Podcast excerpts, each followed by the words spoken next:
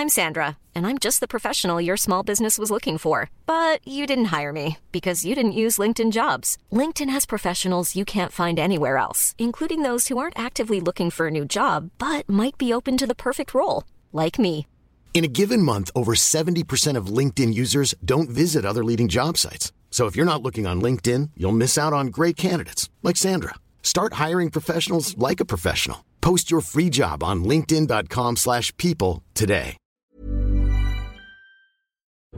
NoWatch.fm Incredible Web Shows. Cet épisode vous est présenté avec la participation de Numéricable et de la boutique NoWatch. Bonjour à tous et bienvenue sur le Rendez-vous Tech, le podcast bimensuel où on parle technologie, internet et gadgets. Nous sommes en juillet 2011 et c'est l'épisode numéro 65.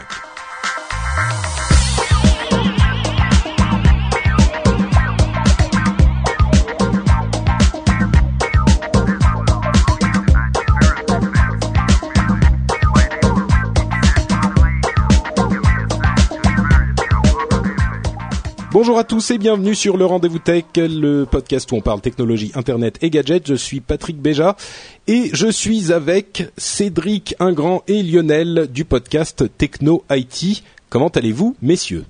Mais formidable, il fait beau, non? Eh Très bah, très il- bien. Euh, Lionel et moi sommes à Paris. Il fait Ah, un petit- pardon. il fait euh, traditionnellement on dit il fait beau pour un mois de novembre. Ouais. Euh, Condoléances. Voilà, c'est un petit peu adapté. Puisque toi tu n'es pas à Paris si j'ai bien compris. Non, je suis, un, je suis au- dans la banlieue sud de Paris, euh, vers Ajaccio. Ah, c'est extrême sud. Oui, un Bah petit oui, peu. parce que pendant toute l'année, avec mon camarade Olivier Frigara, on refait le Mac, et bah, pour les vacances, on refait le maquis. Oh, Tu- bonne, Alors hein. tu l'as travaillé depuis quelque Oh, temps ça, ça ça- ça fait longtemps qu'on la travaille, celle-là, pour tout te dire. on va finir par la faire en vrai. On va finir par le faire, le podcast, où on a- avec des cagoules, la, bon- la bonbonne de gaz, D'accord. dans le maquis un soir. Hmm. Moi, je Bon. comprends le retard hein, pour un tel jeu de mots. C'est Oui, ça valait le coup. Donc tu, tu reviens de la plage, nous disais-tu, euh, après ton léger retard euh, pour l'émission. Je suis confus. Alors moi qui déteste at- attendre les gens, je trouve ça horripilant les gens en retard. Là, je vous ai fait la totale. Et euh, mais c'est, ouais, on est, on est en Corse. La, la valeur du temps est différente. C'est, mais je, j'ai bien compris. Quand mais t'inquiète pas, euh, hein. Quand on te dit je suis là dans un quart d'heure, euh, ouais, bon. T'inquiète pas, on s'est, on s'est amusé distrait avec la chatroom, qui est là nombreuse sur le site nowatch.net, nowatch.net slash live. On est en train d'inaugurer la- notre page live pour les émissions. On l'avait déjà faite pour le live de la keynote il y a quelques semaines. Quel Et talent. la, la chatroom est là nombreuse et animée. Et, et donc on s'est, on s'est amusé un petit peu avec eux. Merci à vous, euh, camarades, d'être là. Ça fait vraiment plaisir. Et aujourd'hui, on a une émission plutôt bien fournie, puisqu'on va vous parler de Google, de Facebook, de Adobe et de ses premiers résultats, euh, de Ultraviolet, je sais pas si vous savez ce que c'est, mais c'est Mhm. assez intéressant, et de plein d'autres choses euh, intéressantes également. Euh, si on n'a pas d'autres introductions à faire ou questions à poser, on peut se lancer? Mais allons-y. c'est parti. c'est parti. Avec premier sujet donc. Alors, je, je pense que d'ici, allez, la sortie de cet épisode, deux trois jours après, je vais commencer à recevoir les premiers mails de gens qui me disent mais tu parles trop de Google on en a marre. euh, Non, ils ont tort. On, on va le dire de manière préventive. Ils ont tort. On ne peut pas trop parler de Google Alors justement, euh, on a quelques infos à donner sur Google+. Je, comme vous n'étiez pas là et qu'on aime bien avoir des avis différents et divergents, j'aimerais vous donner à chacun une petite minute pour euh, dire en, très succinctement ce que vous pensez de Google+. Alors pour Cédric, je sais que ça va être difficile de dire très succinctement, Ah, mais, c'est euh, ça. Ouais. mais, euh, mais essayons. Donc Cédric et Lionel qui est tous les deux sur Google+. Hein. Oui, bien sûr. Euh, c'est, on- on va le faire rapide. Euh, la première fois qu'on découvre Google on a l'impression de regarder un clone de Facebook, mais ça c'est juste du premier coup d'œil parce que la présentation, euh, il fait penser avec le stream, euh, ce qui se passe sur les côtés, la liste de ses amis, même si tout est différent, parce que justement on s'aperçoit après qu'en fait tout est différent et euh, que la, la façon dont on gère ces interactions est différente. C'est beaucoup plus fin. C'est comme vraiment euh, hors tout. Là, il se trouve que c'est Google, mais ça aurait pu être quelqu'un d'autre qui aurait sorti sorti ce- un réseau social qui aurait bénéficié comme ça du retour d'expérience de tout ce que les autres avaient fait avant, de ce que Facebook a fait, de ce que Twitter a fait.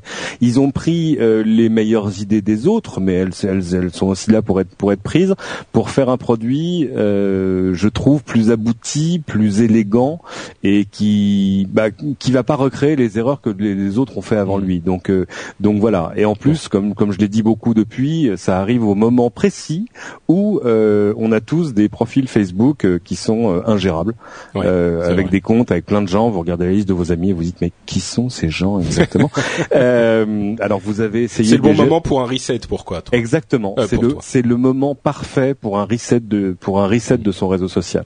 Et ça euh, c'est une sorte de bénéfice induit. Ça tient pas à la qualité du produit qui est pourtant assez massive de- par ailleurs, mais euh, mais ça fait que Google Plus est quelque chose d'extrêmement séduisant. Et ça se voit d'ailleurs dans l'utilisation que les gens en font. Moi je suis ahuri de voir le le, le level of engagement, comme disent nos confrères américains, euh, sur tout ce qu'on arrive à partager, le nombre de réactions euh, et bah, à la fois la fluidité de l'expérience, le côté pas fouillis. Euh, j'ai j'ai pareil par, par endroit, j'ai l'impression de. Souvenez-vous, avant Google, avant Google, on avait euh, AltaVista et on avait Yahoo. Et, et, euh, Yahoo, c'était un- une, une page d'accueil de portail avec 400 liens. Et euh, Google est arrivé et tout à coup, il y avait plus que l'essentiel, la recherche, la barre, rien d'autre, pas un bandeau Mm. de pub. Et ben, j'ai l'impression que Google fait un peu à Facebook euh, ce que Google a fait à Yahoo à, à l'époque. Ah, intéressante comparaison. ouais.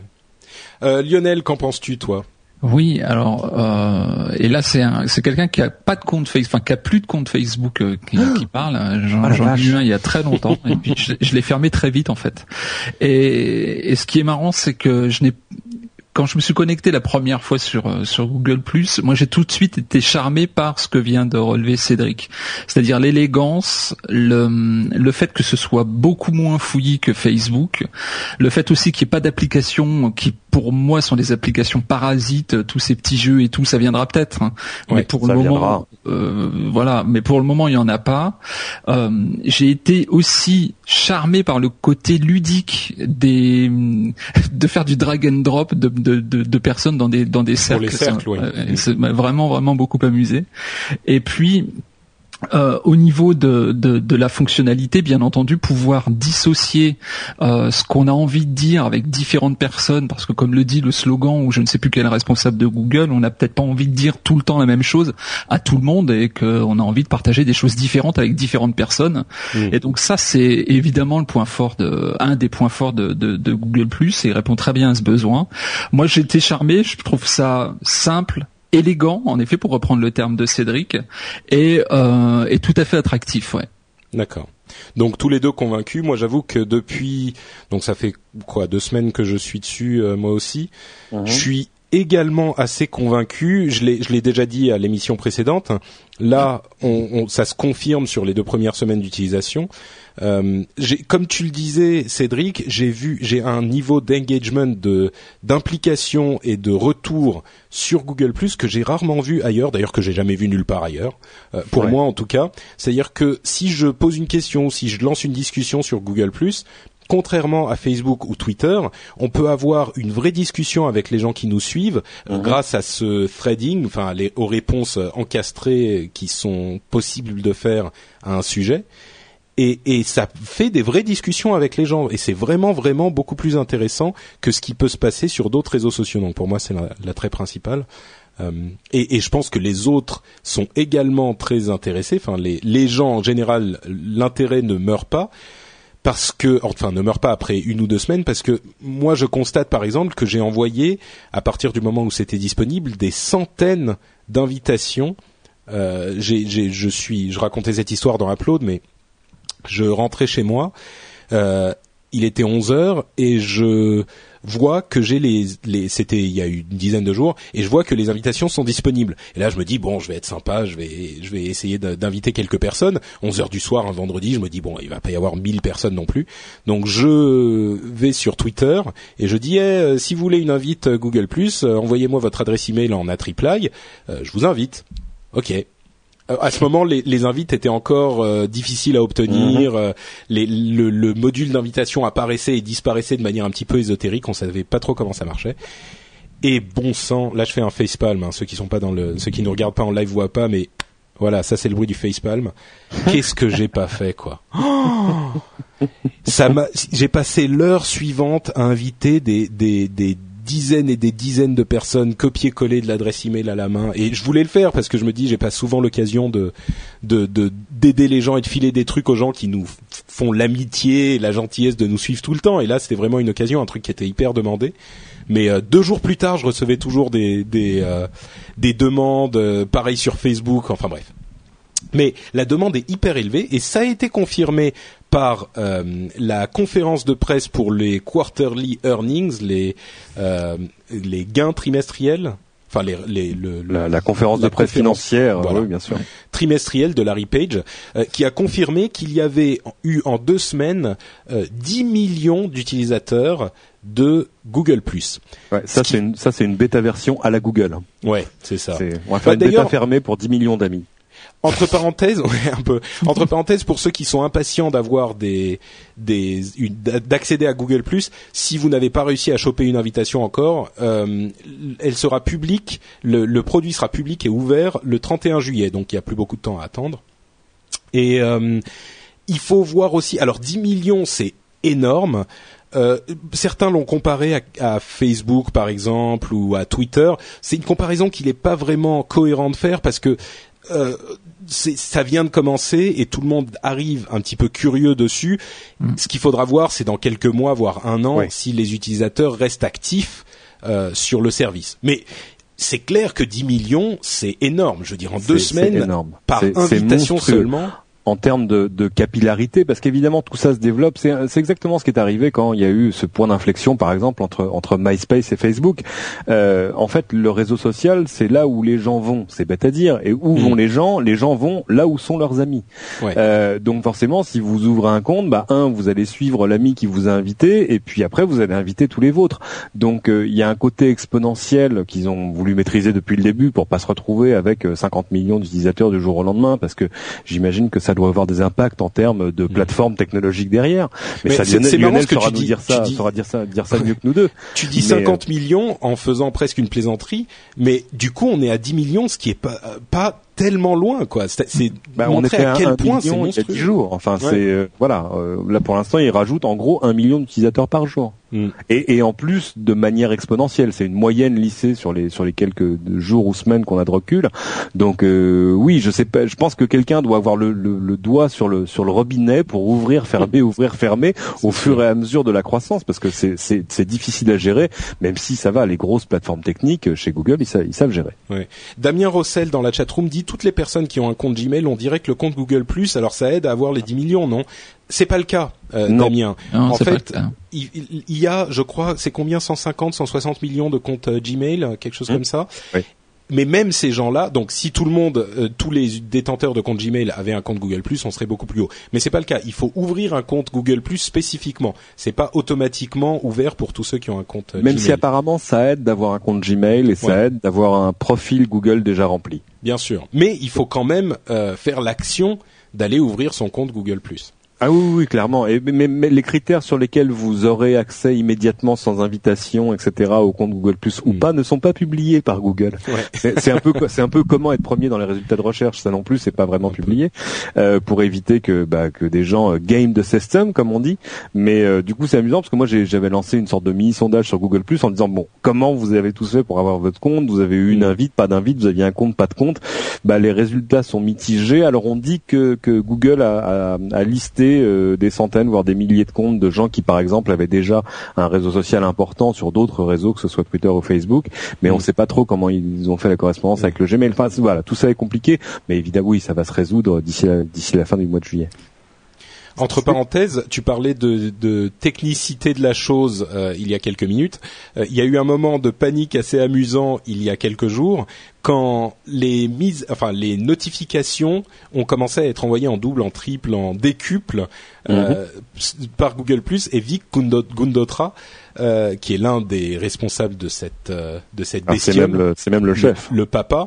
Ouais a annoncé sur Google euh, désolé, en fait, on a été euh, à court de disques durs, d'espace disque. Euh, et donc, c'est incroyable. Ce qui est invraisemblable parce que bon, donc ça a vraiment dû grossir plus vite que qu'il ne le pensait. Ben là, à, cet instant précis, il y a des gens qui sont en train d'installer des piles de serveurs les uns sur les autres euh, chez Google dans des centres serveurs qui sont en plus répliqués, à mon avis, dans plusieurs endroits de par les États-Unis et de par le monde pour arriver à suivre la croissance de Google+. C'est rigolo parce que on oublie très souvent les impacts physiques de, de ce genre de choses. C'est-à-dire euh, YouTube, hein, c'est des camions et des camions et des camions de disques durs qui sont partout. C'est euh, c'est des ingénieurs réseau. Enfin, c'est en fait il y a, y a, quand même des impacts assez monstrueux parce qu'en plus ça a ce côté absolument absolument exponentiel. C'est-à-dire que quand tu parles à 10 personnes qui parlent à 10 personnes qui parlent à 10 personnes, bah, ça fait 1000 personnes. c'est bête, hein euh, c'est marrant d'ailleurs cette histoire d'exponentiel parce que euh, Zuckerberg avait parlé de, de l'aspect exponentiel euh, et enfin de, du fait que les humains avaient beaucoup de mal à visualiser les les extensions exponentielles et il enfin bref bon je me c'est ça n'a aucun on se comprend oui on se comprend ceux qui ont entendu la chose euh, feront ah ouais c'est vrai et les autres s'en foutent mais, euh, mais euh, Zuckerberg il s'est désexponentialisé euh, en clair, il a, il a, fermé son compte, son compte Google+.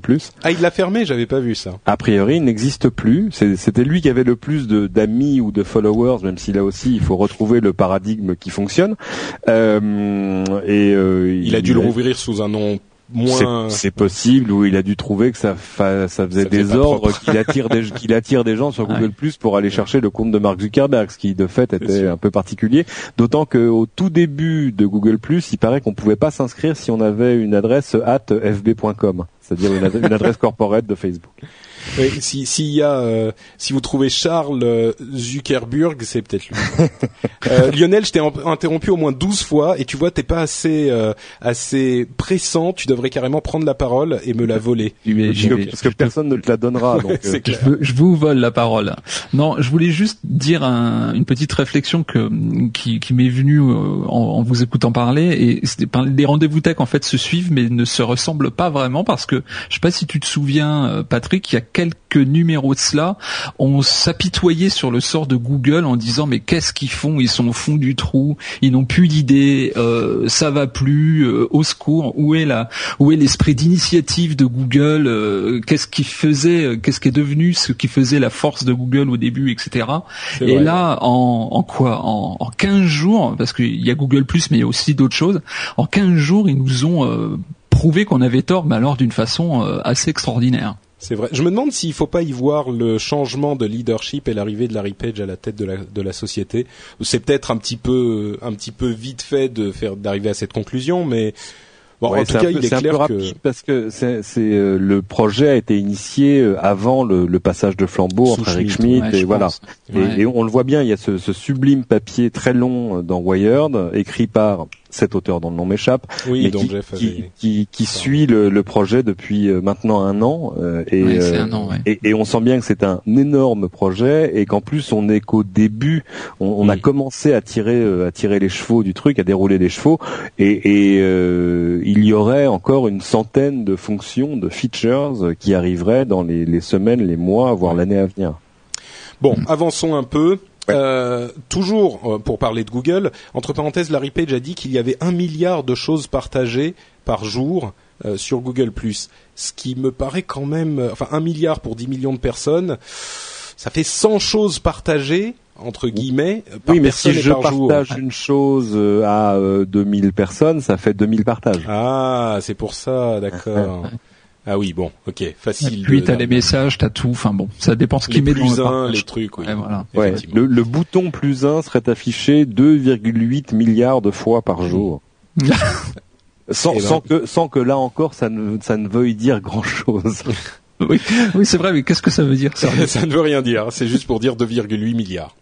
euh... C'est un chiffre qui inspire juste le silence, genre oui. oh wow, voilà. C'est juste, juste ça, c'est pour, pour que les gens fassent 2,8 milliards. Euh, oh, une autre chose euh, qui a fait taire un petit peu les critiques de Google, c'est les brosses à dents. Euh, en fait, Larry Page a expliqué qu'il voulait créer des services qui étaient comme des brosses à dents, c'est-à-dire des choses dont on sert tous les jours, euh, qui, qui sont, enfin, dont on sert tous les deux jours. Non, deux fois par non, jour. Deux fois par jour. Pardon, oui, c'est ce que. Tu te brosses les dents tous les deux jours. Déjà, c'est trois normalement. J'en prends bonne note. ah là là. D'accord. Bon, alors celle-là, je pense que je vais jamais pouvoir m'en remettre. Mhm.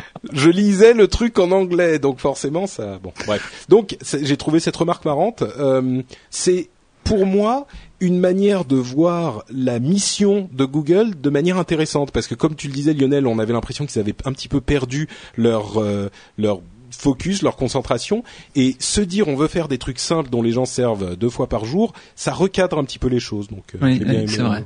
Mm. Mais en fait, l'énorme différence qu'on qu'on devine mais qu'on voit pas encore entre.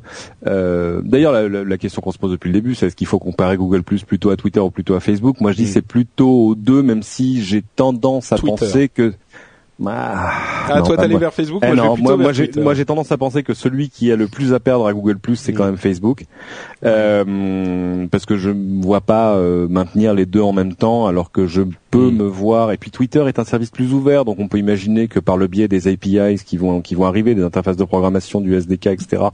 Euh, on pourra euh, mettre à jour son Google Plus en même temps que son mm. Twitter, pas forcément son Facebook, ça c'est un peu plus compliqué.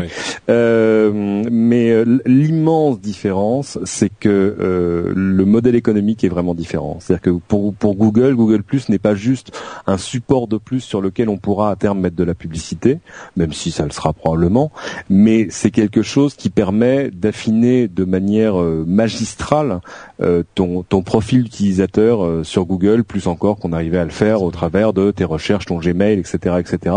Et donc, hopefully, te servir des pubs plus intéressantes sur lesquelles tu cliquerais, pourquoi pas plus souvent, sans pour autant forcément te servir plus de pubs.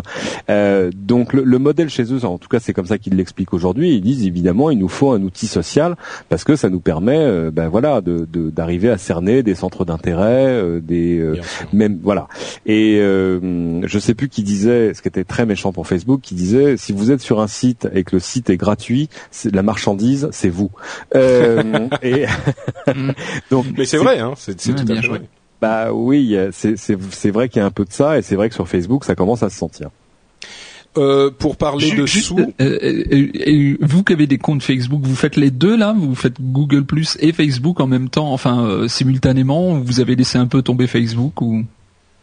Bah c'est compliqué honnêtement. je pour l'instant je continue tout, mais en me disant que ça peut pas durer de manière éternelle. Donc soit il va y avoir des outils géniaux, soit j'imagine qu'elle bah, évidemment, j'imagine.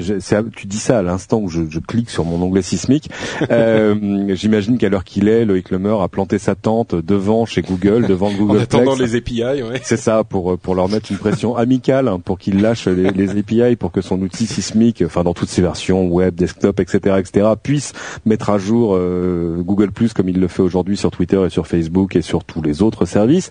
Euh, Sismic sera probablement pas seul dans l'histoire, mais là, Sismic sera assez fort parce que euh, Par exemple a été racheté par Twitter, donc on voit on voit mal Twitter améliorer son produit pour mener ses utilisateurs vers Google+. Ce serait un petit ah, peu. C'est exactement ce pourquoi Sismic a été enfin a été recentré sur les réseaux sociaux, c'est pour avoir une portée sur plusieurs réseaux sociaux. Et aujourd'hui, il y avait que Facebook et Twitter comme réseaux principaux. Il y avait aussi LinkedIn mhm. et d'autres, mais c'est différent. Et là, ça serait exactement le truc qui ferait que un outil comme Sismic est encore plus euh, euh, valable et intéressant pour les utilisateurs. Ah oui, oui pour pour Sismic, euh, Google Plus c'est du pain béni, mm. mais il faut que ces fameuses API sortent. Et puis ces API elles, vont permettre de faire plein plein d'autres choses parce que dans les fonctions qu'on a que moi j'adore sur Google Plus, il y a le, le hangout, le hangout, cette ce sorte de chat room en vidéo dans laquelle on, on, invite ses amis, qui est un truc absolument remarquable et encore là magistral techniquement. Google Plus a aussi servi à nous rappeler que Google ça va faire du très beau logiciel. Sûr. Et quand on voit la où, euh, le jour où il est possible de, de, de faire un hangout public dont on peut euh, euh, regarder la vidéo, enfin faire voir la vidéo au public sans qu'il puisse mhm. forcément participer, ça sera un outil de podcasting assez formidable. Ah bah le jour où tu peux faire un hangout où tu dis j'invite ces trois personnes là et mm. par contre tous les gens à côté peuvent venir regarder la vidéo et, et, et, commenter en live etc. Ça va être un outil mais absolument remarquable quand tu vois la difficulté qu'il y a à le faire sous iChat, sous Skype etc etc. Euh, pour ma part, j'utilise les trois et j'ai presque envie de dire les quatre parce que sur Facebook j'ai ma page publique et ma page privée. Mais clairement, bon Facebook, j'en suis plus hyper fan. J'y suis un petit peu parce que tout le monde y est, enfin comme tout le monde quoi. Mm-hmm. Euh, je suis convaincu qu'avec 700 millions d'utilisateurs et plus, il est incontournable quoi qu'il arrive et il le restera longtemps. Twitter reste euh, assez intéressant, mais Google Plus c'est mon nouveau petit chéri quand même. Euh, En ce moment, bon, ça risque de changer. Hein. Dans deux mois, je je, je, je l'abandonnerai peut-être euh, honteusement, mais pour le moment, je suis quand même très très heureux sur euh, Google Plus. Et c'est surtout parce que j'interagis avec les gens, quoi. Comme je le disais tout à l'heure, euh, quand je poste un truc sur Google c'est pas juste un truc lancé à la mer, c'est euh, des gens qui vont réagir, qui vont me dire pourquoi je dis des bêtises, euh, qui vont m'expliquer des trucs, me donner des infos liées à ce truc-là, juste déconner un petit coup ensemble. Enfin, voilà. Et pour conclure sur Google on, on a quand même fait un petit moment dessus, mais encore une fois, c'est un sujet qui est un sujet hyper important dans la sphère technophile en ce moment, donc euh, c'est incontournable, hein, comme euh, Twitter à l'époque ou d'autres, ou Apple par moment, enfin voilà. Mhm. Pour conclure, sur Google en général, euh, si vous vous inquiétiez pour Google, parce que comme le disait Lionel, on, leur, disait ah Google ils savent plus quoi faire, ils ont perdu la magie et tout. Vous inquiétez pas trop, ils ont eu 36% d'augmentation dans leurs bénéfices trimestriels, donc déjà qui faisaient pas trop peu d'argent, ils en font encore plus. Donc ça va. Non mais ça c'est la différence entre la différence entre le bruit et, le bruit et le business, c'est-à-dire que ça fait dix ans qu'on dit que Microsoft est mort et ils ont profité des huit dernières années pour doubler leur chiffre d'affaires. donc, voilà, non mais c'est ça. On, on, on s'inquiète toujours un petit peu trop vite. Non, tout va bien. Alors, pour parler des trucs, euh, vas-y Lionel. Ouais, une petite pensée pour les employés de Google quand même qui voyaient leur prime euh, euh conditionnée au succès de Google 20% de la prime. Ouais. voilà, une partie de leur prime. Donc bon. Ouais, ça tous les bonus conditionnés au, succès du social, hein, du social chez Google. Alors évidemment, tant qu'on n'avait pas vu Google on se disait flûte, les pauvres, comment ils vont faire Maintenant, je crois qu'on a compris pourquoi ils, ils avaient pas l'air si inquiets que ça. ça a l'air bien barré. C'est terrifiant Google depuis qu'on a commencé à en parler. Il y a 14 personnes qui m'ont ajouté. C'est terrifiant. ah non, mais tu sais que moi au début sur Google j'ai, bon, je suis désolé, hein, les gars, on, mais c'est vraiment un truc qu'on analyse avec passion parce qu'il se passe rarement des choses aussi intéressantes et, et, et euh, importante dans le monde de la technologie. C'est ce que je disais la dernière fois et on ah se mais clairement, euh, à la fin de cette année, si on te demande qu'est-ce qui s'est passé d'important cette année, tu diras pas l'iPad 2. Euh, bah c'est clair, c'est clair, c'est terrible. Mais enfin bon. Et moi donc, c'est terrible. Non mais c'est terrible de se dire que. Enfin bref, Alors, je vais pas m'enfoncer. Mhm. euh, je voulais dire terrible dans le sens c'est incroyable. Ceux, ceux, qui savent de quoi tu parles comprendront ce que tu veux dire. Euh... Moi, à chaque fois que je me connecte sur Google+, j'ai genre 50 nouvelles personnes vous ont ajouté, 100 nouvelles personnes vous ont ajouté. Au début, je croyais que c'était un bug qui comptait plusieurs fois les mêmes personnes. Et puis, je me suis rendu compte à quel rythme euh, le nombre de, de mon chiffre de personnes qui m'ont ajouté augmentait et je me suis rendu compte que c'était pas un bug quoi. J'ai genre euh, 4 à 5 000 personnes qui m'ont ajouté sur Google et sur Facebook pour vous donner une comparaison, euh, il y a en un an et demi depuis que j'ai créé ma page de fan, un an ou un an et demi, il y a peut-être 1500 personnes qui sont venues sur Facebook. C'est invraisemblable et d'ailleurs j'ai pour vous donner un exemple du, du de l'interaction et de l'utilisation qu'on peut faire avec euh, de Google j'avais posé une question hier, dimanche, je m'emmerdais. J'ai demandé euh, qui me suit aussi sur Twitter et sur Google+. J'ai lancé les, la question. Il y a eu, je sais plus, peut-être 250-300 réponses. Et euh, il y a des gens, euh, une personne qui a commencé à faire une compilation des résultats avec des pourcentages et tout ça. Moi, j'ai repris la chose ensuite, j'en ai refait. C'était hyper intéressant. J'ai fait aussi un, une sorte de hum, prototype d'interface euh, Google Plus améliorée que j'aimerais voir et je l'ai mise non pas dans une présentation sur une page web ou un truc comme ça, je l'ai lié depuis mon blog, hein, mais c'est un album sur Google Plus qui est hyper bien foutu. Enfin, ça regorge de possibilités, c'est incroyable. Bon, allez, on passe à autre chose. Euh, mais on ne quitte pas les réseaux sociaux, on va vous parler de Facebook et un petit peu de Google+. Un type s'est mis un truc marrant pour se détendre, il y a un type qui a fait une pub euh, sur Facebook pour dire ajoutez-moi sur Google+. Succès garanti. Et, qu'est-ce qui s'est passé? Facebook a banni la pub et il a banni toutes ces pubs à ce pauvre gars. Ils ont aussi banni les, et désactivé les outils qui vous permettaient d'exporter vos amis de Facebook et de les intégrer à Google+. Enfin, on sent qu'ils sont pas à l'aise quand même dans leur pompe euh, chez Facebook. Ils se, ils ont jamais été super sympas non plus et ouverts euh, à l'origine mais là, ils sont quand même un petit peu en train de sentir qu'il y a un truc qui se passe. Ouais, ils deviennent Bah, fébriles un peu. Ah, oui. Ils sentent quand même, en fait, ils sont, ils sont tellement concentrés sur la, la, la monétisation de leur audience, qui est logique, normale et légitime, que hum, là, on s'aperçoit que même juste sur la qualité du produit, euh, ils sont un petit peu, ils sont un Mhm. tout petit peu endormis sur le, sur les, sur leur laurier. Ce, qui est incompréhensible parce qu'ils emploient maintenant des, quand même des armées de développeurs. Ouais. Euh, donc, il n'y a pas de raison que Facebook soit moins bien que tout ce qu'on peut voir ailleurs. Mais euh, je pense que Google Plus sert aussi à leur rappeler ça. C'est sûr. Et, et, Et- et l'annonce de l'intégration de Skype euh, fait un peu, euh, pff, un peu pétard mouillé quoi. C'est vrai. Euh, Bah, il y, y aurait, il y aurait pas eu ce qui se passe en face, on aurait dit waouh génial, t'as vu, C'est il y a Skype dans Facebook. Tout. Et tout à coup, c'est genre euh, ouais, ok, so what? Enfin, je veux dire, Oui, c'est oui, bien. ouais, non, non, c'est bien les gars, mais euh, bon, c'est pas. euh, Deux, deux choses à, à faire remarquer à ce propos quand même. D'une part, il est facile pour Google de dire, même s'ils font des gros gros efforts et vraiment euh, vraiment sincères pour l'ouverture de leur service, notamment avec Google Takeout dont on avait parlé la dernière fois, mhm. il, il, c'est facile pour eux de dire ah ouais mais nous on est ouvert, on vous laisse exporter vos amis ou importer vos amis, pas de problème. Forcément c'est les concurrents, c'est les, challengers. Mhm. Donc faut, faut quand même garder à l'esprit que c'est facile pour le challenger, c'est dans son intérêt de dire ah ouais tout le monde devait, devrait être ouvert, tout le monde forcément et le, la personne qui a le, le, le réseau dominant. Donc euh, ça les sert.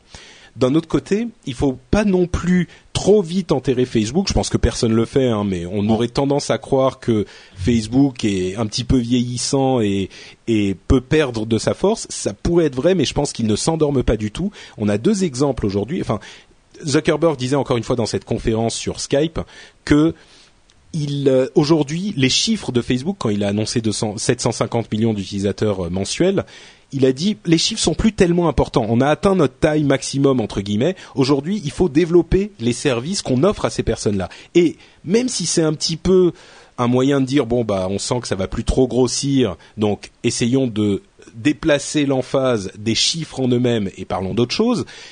Il y a quand même un petit peu de vrai là-dedans et ils s'endorment pas comme on disait il y a d'une part, il commence, on savait qu'il travaille certainement avec euh, Spotify. D'ailleurs, c'est le cas, ça a été lancé Spotify aux États-Unis. Enfin, Facebook fait partie de, de l'histoire. Il travaille certainement avec des fournisseurs de vidéos, que ce soit télévision ou cinéma. Ça, c'est les rumeurs qui courent. Il y a Mhm. aussi des rumeurs qui courent sur des éditions des journaux qui seraient disponibles sur Facebook. Donc, encore une fois, cet esprit de, meubler tout ce, réseau social qu'ils ont acquis pour que les gens y fassent quelque chose d'actif qui, qui serait extrêmement important. Et encore une autre, euh, un autre aspect, ils ont sorti Facebook for Every Phone, qui est un service dont on parlait depuis un moment, que moi j'avais tenu à mettre en avant, qui est un service qui permet à des gens qui ont des euh, pas des smartphones mais des Des euh, feature, phones. phones, qui sont beaucoup plus beaucoup moins avancés, des petits Nokia, les machins comme ça, qui euh, vous pourront aller sur une version un petit peu simplifiée de Facebook gratuitement pour une période donnée chez certains et pour euh, plus longtemps chez d'autres. Ils ont travaillé avec les opérateurs de téléphonie mobile pour certains pays moins avancés te- technologiquement et ça c'est un marché énorme et c'est un autre facteur de croissance pour Facebook qui fait que ils ont encore, euh, enfin, c'est un lion qui est pas vraiment endormi du tout Facebook et on aurait tort de penser que c'est le cas. Ah, mais bien sûr, il leur reste encore des territoires de croissance énormes. Quand tu regardes, euh, je sais pas, euh, l'Indonésie, euh, l'Inde, Mm. euh, qui sont évidemment des, des espaces où si tu dis, ouais, mais regardez, il suffit d'avoir un iPhone 4. Ouais, mais non, mais ça n'a pas de sens en Indonésie ou en Inde.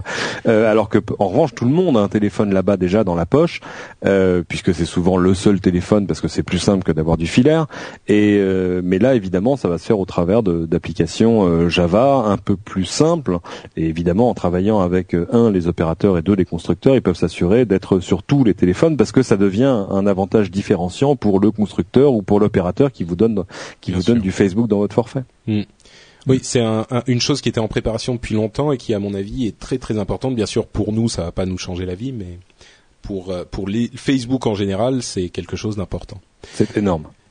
Microsoft, visiblement, euh, n'est pas complètement endormi non plus au niveau des réseaux sociaux. Il s'est passé un truc marrant il y a deux jours. il y a quelqu'un qui avait, qui était en train de, enfin, il y a des gens qui ont vraiment pas grand chose à faire. Un type qui regardait Ils les sont, ils sont nombreux sur Internet. c'est pas faux. Les, les gens qui ont trop de temps libre, ils sont très nombreux sur Internet. C'est pas faux. Un type qui regardait des noms de domaine euh, qui étaient euh, propriété de telle ou telle grande société et il a trouvé un nom de domaine qui, qui est socle.com, social en quelque sorte, c'est S-O-C-L.com, qui était en fait, qui redirigeait vers une propriété de Microsoft qui s'appelait, comment ça s'appelait déjà? Toula, Toulalip. Toula- Toulalip, voilà. Toula, je l'ai même écrit dans les notes. Toulalip, qui donnait une, euh, une page où ils expliquaient que ça serait une sorte de réseau pour que les gens trouvent et partagent, euh, enfin de service pour que les gens trouvent et partagent des choses sur le web. Donc en gros un réseau social peut-être un mix entre Bing et un réseau social. Bref, quelques heures plus tard, les choses disparaissent, cette page disparaît et euh, elle est remplacée par le texte suivant Thanks for stopping by. Socle.com is an internal design project from, an, uh, from a team in Microsoft Research which was mistakenly published on the web. We didn't mean to, honest. Ce qui veut dire merci d'être passé. Socle.com est un projet de design interne d'une équipe de Microsoft Research qui a été publié sur le web par erreur. Euh, sérieusement, on, on voulait pas mais le faire. mais hein. qu'est-ce qui Promis. leur a pris quoi? C'est non mais c'est énorme parce que d'ordinaire quand tu essayes quelque chose tout seul dans ton coin, tu mets ça sur un serveur interne. Alors ça veut peut-être dire que aussi ont une, une bêta privée par exemple. Euh, C'est possible, oui. Mais que la page d'accueil n'a pas été euh, protégée. Enfin voilà, il y, a, il y a forcément quelque chose de cet acabit. Mais c'est vrai que c'est rigolo le côté oups, oups, pardon, on voulait pas du tout vous montrer ça. Et, enfin c'est énorme quoi. C'était assez drôle, oui. Donc euh, peut-être un réseau social euh, chez Microsoft. Entre parenthèses, Google Disco, euh, Pool Party et Photovine. Google Disco, c'est un service de, mes- de mini-messages. Pool Party Chat, et Photovine, on ne sait pas exactement si c'est le même ou pas, mais c'est des services de partage de, de photos. Sont aussi encore en, en développement. Donc il se passe des choses dans le monde des réseaux sociaux et c'est plutôt intéressant et motivant à suivre. Euh, Juste un mot Photovine, sur- j'aime bien Ouais. le j'aime bien le slogan de Photovine euh, qui est euh, euh, planter une photo et regarder la euh, grandir quelque chose comme ça. Ouais. Et euh, c'est assez intéressant comme euh, comme concept. On va voir ce que ça peut donner euh, dans la vraie vie, mais en, en action. Mais c'est- La vidéo qu'ils euh, qu'ils ont montrée, je voulais pas en parler, mais bon, puisque t'en parles, allons-y. La vidéo qu'ils ont, qui, de présentation qu'ils ont euh, montrée au public, c'est un, ça pourrait être un concept plus ou moins intéressant, c'est-à-dire qu'on met une photo avec un thème disponible pour voilà. tout le monde, et les autres vont mettre une photo avec le même thème. Il y aura une sorte de système de mots clés très intégré au système, et, et votre photo se grosse quand il dit votre photo euh, grandit comme une plante, pour d'où la vigne euh, de la pho- pho- photo-vigne quoi. euh, le, le service mettrait ensemble des photos d'autres personnes et peut-être pro- proposerait aux autres de mettre des photos sur le même thème, etc. Donc quand vous avez mis une photo il y a un moment, vous revenez et vous voyez plein de photos associées à la vôtre. Hmm. Bon, peut être marrant.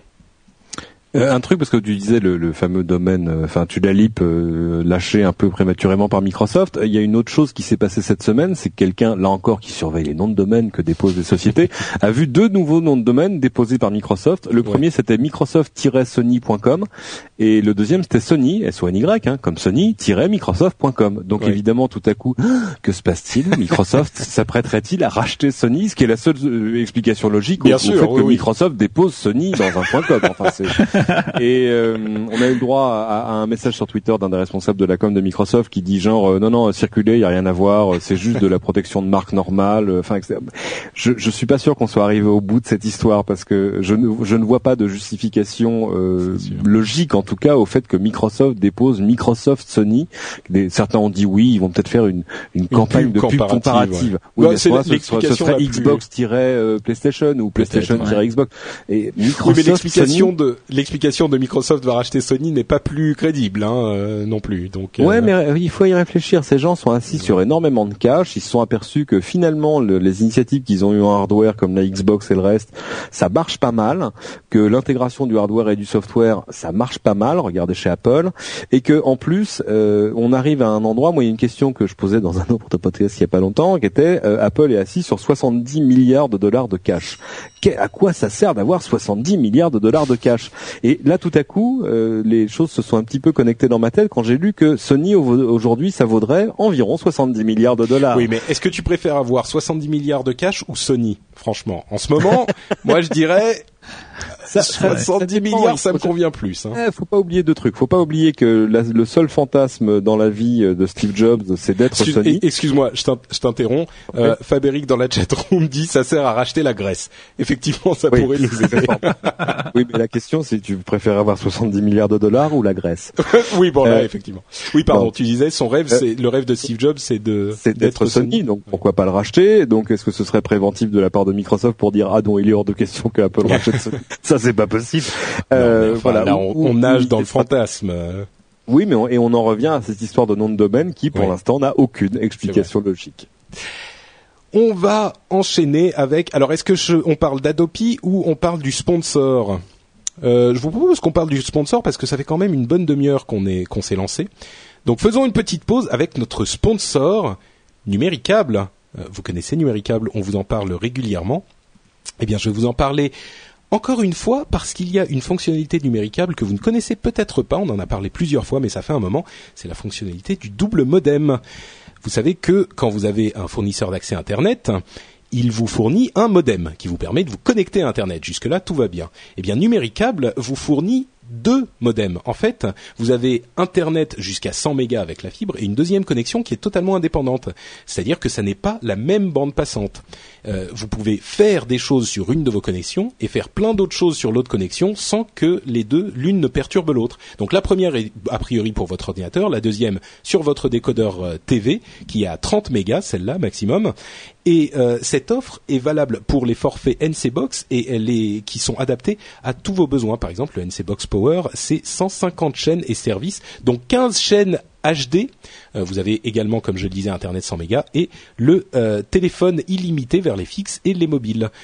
vous pouvez également ajouter un abonnement illimité mobile dont on vous a parlé plusieurs fois déjà de, de chez Numéricable. Donc si vous êtes un consommateur de d'internet et de podcast par exemple un hasard et que euh, votre petit frère joue euh, sur la télé et que vous dites mais arrête de m'embêter avec ta connexion à toi euh, que sur notre connexion d'aujourd'hui ça me ralentit la vision de mes podcasts eh ben pensez à Numéricable parce que là vous avez deux connexions totalement indépendantes et c'est quelque chose d'assez exceptionnel dans le marché des fournisseurs d'accès internet. On remercie Numéricable et on vous invite à aller les voir en passant par notre portail nowatch.net. Vous cliquez sur la bannière numéricable. Ça vous donne des informations sur numéricable et ça leur indique que vous êtes passé par chez nous, donc ça nous aide énormément aussi. Merci à vous et merci à eux. On enchaîne après ce petit message du sponsor sur les nouvelles d'Adopi. Est-ce que vous avez lu ces, nouvelles d'Adopi ou est-ce que je le fais euh, moi-même le petit résumé ah bah, le, résumé il est simple, c'est qu'Adopi a publié des chiffres, euh, ce qui était quelque chose qu'on demandait depuis euh, depuis assez longtemps, enfin de manière assez constante. Euh, alors on avait eu des chiffres par bribes et là ils ont publié en gros le, tableau de bord de l'activité, mais je te laisse détailler les chiffres. Ah d'accord, ok. J'étais parti donc je me suis dit ah ok. Ah non non non non, fais, fais, le job. donc décidément je ne peux pas me soustraire à à ma fonction d'animateur de l'émission. Euh, et c'est avec plaisir que je le fais pour toi, cher auditeur. Pour toi, public adoré. Ouais, vous vous sentez pas du tout que je meuble en attendant de retrouver ma page web. Donc, euh, ils ont publié euh, les chiffres de leur éminent, éminemment intéressante activité, qui se résume à ceci 18 millions de constats d'infraction ont été envoyés à la haute autorité Adopi. 18 millions. Je ne sais pas si vous vous rendez compte de ce que ça fait, mais ça fait beaucoup. Ils ont ces 18 millions ont donné lieu. Alors attention, vous vous souvenez de l'histoire du de l'exponentiel dont on parlait tout à l'heure? Là, c'est la mhm. même chose, mais inversé. C'est de l'anti-exponentiel. Donc, ces 18 millions de constats d'infraction qui ont été faits par les groupes d'ayants droit ont été envoyés à l'Adopi. L'Adopi a fait 900 000 demandes d'identification d'adresse IP. Donc déjà, c'est beaucoup moins. Ensuite, à partir de ces 900 000 demandes, ils ont envoyé 470 000 premiers avertissements euh, sur les 9 mois où ils ont exercé leur activité, 20 000 euh, deuxièmes emails d'avertissement qui, enfin des personnes qui ont été, euh, dont on a constaté qu'ils étaient en train de pirater une deuxième fois. Pour finir avec le troisième avertissement qui peut déboucher effectivement sur la traduction en justice, les amendes, la coupure de l'internet et tout ça, pour tenez-vous bien, dix personnes. sur ces dix personnes, l'une des premières dont on a, dont on a entendu parler, c'est un monsieur euh, formidable qui s'appelle Robert Tolo, qui est professeur, enfin enseignant, et qui a déjà commencé à s'exprimer sur la toile en disant qu'il avait essayé de protéger son ordinateur avec les, euh, les, les conseils d'Adopi, qu'il mhm. n'a jamais entendu parler ni de Rihanna ni de c'est qui l'autre dont il a été David Guetta euh, qui ne sont pas du tout de sa génération. Ce brave homme a une cinquantaine d'années. Il n'a jamais téléchargé le film Iron Man 2, dont il a été accusé de, piratage. Enfin, il a été accusé de le pirater, et il était en classe au moment où le film est censé avoir été piraté. Donc là, ce brave homme va devoir se retrouver, euh, va devoir aller à Paris euh, en septembre, je crois, pour aller se défendre. Euh, et il a, il a annoncé bien sûr que c'était complètement ridicule et qu'il ferait appel à la Cour européenne des droits de l'homme, ce qui n'est pas une affaire euh, totalement triviale parce que euh, la Cour européenne des droits de l'homme, enfin disons qu'au niveau de l'Europe, euh, les instances sont plutôt favorables au fait que Internet est du genre droit fondamental, donc il n'est pas certain qu'il qu regarde Adopi avec un œil tout à fait favorable. Donc en gros, c'est comment dire, c'est pas non plus un désastre, c'est un petit peu la confirmation, pour moi, hein, c'est de cette manière que j'analyse, c'est la confirmation que cette ce, monstre Adopi coûte très cher, ne fonctionne pas comme il devrait fonctionner dans l'esprit des gens qui l'ont conçu, et évidemment n'est pas absent de faux positifs, enfin d'erreurs.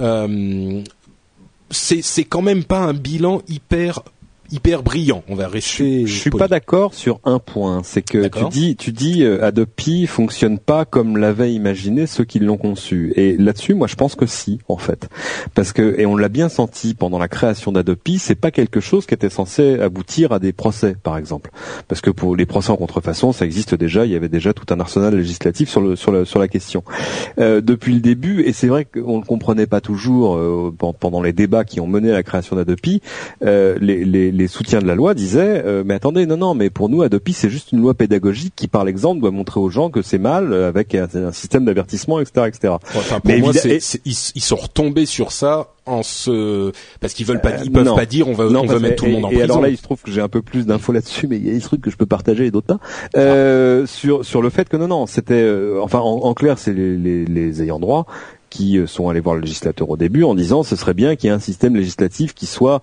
euh, pédagogique, mais enfin en tout cas qui, qui fasse un peu jouer euh, la, la, peur du gendarme au travers de systèmes d'avertissement qui évite en plus d'avoir à en passer par les tribunaux ou par des peines d'amende qui ne seraient pas très populaires, etc., etc. Mais bref, juste un peu, un peu comme c'est la différence entre le radar automatique et le radar pédagogique sur la route. Tu vois le truc qui dit hmm. attention, chouchou, tu es au-dessus de la vitesse, il faut lever le pied maintenant. Voilà. 10, 10 avertissements finaux ah, sur 18 euh, millions, euh, Bien niveau avertissement, enfin, t'as plus de chances de te faire écraser par un bus quand tu traverses la rue, quoi. Donc, euh, j'exagère un peu, mais mais à peine. Tu vois ce que je veux dire Oui, non, tout à fait. Niveau éducation. Surtout quand on lit que euh, alors je sais plus c'était dans le dans le papier du Monde qui était absolument passionnant que une des personnes qui est arrivée en dernière instance c'est-à-dire qui a été avertie deux fois trois fois etc etc c'était pour avoir téléchargé 15 fois la même chanson il ouais. euh, y, a, y a des gens qu'on peut pas ce aider qui en théorie n'est pas compté euh, n'est pas enfin il disait il y a, y a un type de comptage qui est si la personne télécharge de la même IP euh, pendant la même semaine, c'est compté qu'une fois, en théorie, mais bon. Oui, mais la même semaine, hein. ça voudrait dire que, enfin, je sais 15 semaines de suite, il a téléchargé Rihanna et David Guetta. Voilà, ça n'a pas de sens. Euh, mais, mais euh, voilà, il y a, y a, des gens qui, malgré euh, tous les efforts et malgré euh, quelques efforts de pédagogie, on peut pas les aider. Là, c'est pas possible. malgré tout, hein, quand même, les, les, les ayants droit se plaignent parce que vous, vous imaginez 18 millions euh, de constat d'infraction. C'est il y a combien de lignes en France euh, de lignes internet? C'est quoi? C'est 30 millions? 40 millions, ça? Non, il n'y a pas 40 millions de lignes ADSL en France. Bah non, il y a il y a pas 40 millions de foyers en France. Euh, Excuse-moi. je me rappelle, euh, on est on est Moi, je comptais, par je, foyer, hein. je comptais juste les smartphones, donc en ah plus. non non non, on euh, retire les smartphones parce que je pense pas qu'il y ait de constat qui soit fait sur ces sur ces abonnements là. Ne serait-ce que parce que je sais pas, il y a des gens qui font du peer to peer sur des mobiles. faut enfin faut faut du courage. Oui, bon, d'accord. Donc, euh, Voilà. une trentaine de millions de, de lignes, on va Ouais, il dire. doit y avoir entre. Ah, entre- J'ai même l'impression que c'est plus près de 20 millions le nombre de lignes ADSL, mais je suis prêt à être corrigé. Euh, donc euh, oui, voilà, ça ferait un constat en moyenne par ligne. Euh, c'est à la fois beaucoup et peu, mais il faut dire que ce sont des constats automatisés. Que là-dessus, il faut arriver à, à filtrer tous ceux qui euh, concernent euh, soit des adresses IP qui finalement sont pas vraiment en France, soit, enfin bref, il y a beaucoup de. Je pense qu'il y a, il y a beaucoup de déchets dans les dans les constats automatisés qui sont faits. Oui, surtout que euh, quelque chose d'intéressant euh, là-dedans, c'est que donc parmi les 18 millions de constats d'infraction, il y en a un million qui ont été sélectionnés au hasard If you thought the only way to get a more defined jawline with natural looking results was through surgery, think again. Juvederm Volux XC is a non surgical injectable gel filler that improves moderate to severe loss of jawline definition and can help you achieve natural looking results with little downtime. Even better, this improved definition lasts up to one year with optimal treatment. No maintenance required. Improve jawline definition for a smooth, sculpted look with Juvederm Volux XC. For important safety information and to find a licensed specialist, visit juvederm.com. That's J U V E D E R M.com. Not for people with severe allergic reactions, allergies to lidocaine, or the proteins used in Juvederm. Common side effects include injection site redness, swelling, pain, tenderness, firmness, lumps, bumps, bruising, discoloration, or itching. There's a risk of unintentional injection into a blood vessel, which can cause vision abnormalities, blindness, stroke, temporary scabs, or scarring. Talk to a licensed specialist to find out if it's right for you. I'm Sandra, and I'm just the professional your small business was looking for. But you didn't hire me because you didn't use LinkedIn jobs. LinkedIn has professionals you can't find anywhere else, including those who aren't actively looking for a new job but might be open to the perfect role, like me. In a given month, over 70% of LinkedIn users don't visit other leading job sites. So if you're not looking on LinkedIn, you'll miss out on great candidates like Sandra. Start hiring professionals like a professional. Post your free job on linkedin.com/people slash people today.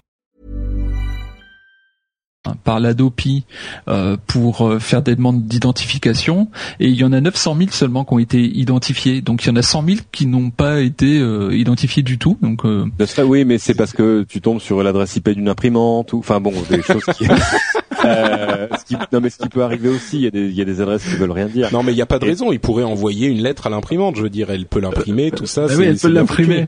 Elle peut l'imprimer en effet. Mon imprimante pirate. C'est ça, Madame HP Laserjet, quatre places. De... Non, ouais, c'est pas possible.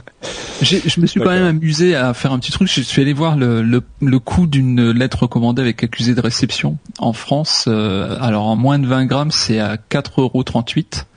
Donc, fois, euh, fois 20, fois 20 000, c'est pas lourd. 20 000, voilà, ça fait 87 600 euros. Bon, moi, je les prends. Hein. Franchement. Alors, la question du 87 jour. 600 Tu préfères avoir, tu préfères avoir 87 600 euros ou euh, 20 000 euh, lettres recommandées? Moi, je, je, je prends le cash. Hein. D'accord. euh, Sammy Biz dans la chatroom me demande est-ce que tu peux refaire le It's a Trap de la Comic Con Attention, 3, 2, 1. It's a Trap Voilà, Pas mal. c'est Ah, trop fort. Euh, et on parlait d'Adopi, bien sûr. Bon, Adopi, on referme le, le sujet, non? Ça reviendra. Ça reviendra, oui, certainement. Il y avait aussi un truc sur euh, les, les députés qui veulent faire payer directement les, enfin les, les gens qui sont condamnés aux ayants droit sans passer par la case euh, par la case euh, juge, par la ça, ça case me- procès. ça me paraît un, un- légalement, ça me paraît un tout petit peu optimiste. Ouais. Voilà, disons et, que et, et puis là encore, j'ai l'impression, mais c'est une opinion toute personnelle, que c'est une, une transcription un peu curieuse de ce qu'étaient euh, euh, les peurs, les demandes des ayants droit au début. Les ayants droit, ils sont, ils sont, enfin, ils sont pas là pour aller prendre des chèques euh, auprès de, enfin, c'est pas, c'est pas très intéressant pour Oui. eux. Euh, d'autant que, que- d'autant que je pense que le type qui vous que vous condamnez à, à des dommages et intérêts euh, auprès d'un ayant droit pour du, j'ai envie de dire du piratage habituel. Hein, je parle pas des, des, des- de gens qui font de la contrefaçon ou qui en font commerce, bien évidemment, Mm. parce que là on tombe dans autre chose. Mais c'est quand même quelqu'un que vous avez perdu comme client derrière. Ah bah ça, ça leur fait pas peur. Hein. C'est leur politique depuis un moment. Mais Mmh, mais par contre, on, ce qui me on- paraît- on- on- on sait que les contrevenants, euh, enfin les gens qui partagent, qui piratent, etc., etc., euh, sont, sont dans l'ensemble aussi les premiers clients de. de, de c'est sûr. des Ah, mais nous, on le sait, mais est-ce que les ayants droit le savent? En tout cas, Euh, les gens je- qui gèrent les. Je pense qu'il faut, il faut pas les sous-estimer. Oui, oui, c'est vrai. On est, on attend. Non, mais t'as t'as raison de le souligner. On a tendance à, à, à voir les choses de manière un petit peu euh, caricaturale, souvent. Et, Ouais, et tout, bon, tout, tout est pas si noir ni blanc. Moi, C'est j'ai eu de, de quelques longues discussions là-dessus euh, avec euh, avec Pascal Nègre, par exemple. euh, et euh, bon, c'est des gens qui eux aussi, chez, chez, chez les ayants droit aussi, il y a eu il y a eu une courbe d'apprentissage hein, de de ce qu'était l'internet, ce qu'on pouvait faire avec ou pas, euh, ce qui marchait ou pas, euh, ce qui était réellement dangereux ou etc. Parce que, enfin, voilà, il y a il y a y a, il y a des choses qui ont été dites qui étaient qui étaient qui étaient assez, assez exagérées. Et puis en plus, ce qui se passe quand même en parallèle de tout ça, c'est que euh, arrivent en même temps des modèles économiques qui font. On a, on a déjà eu cette discussion en- ensemble, Patrick. euh, tout à coup, le jour où tu découvres Spotify, euh, le peer-to-peer n'a plus d'intérêt. C'est-à-dire C'est que c'est terminé. Euh, même d'ailleurs stocker des MP3 n'a plus aucun intérêt.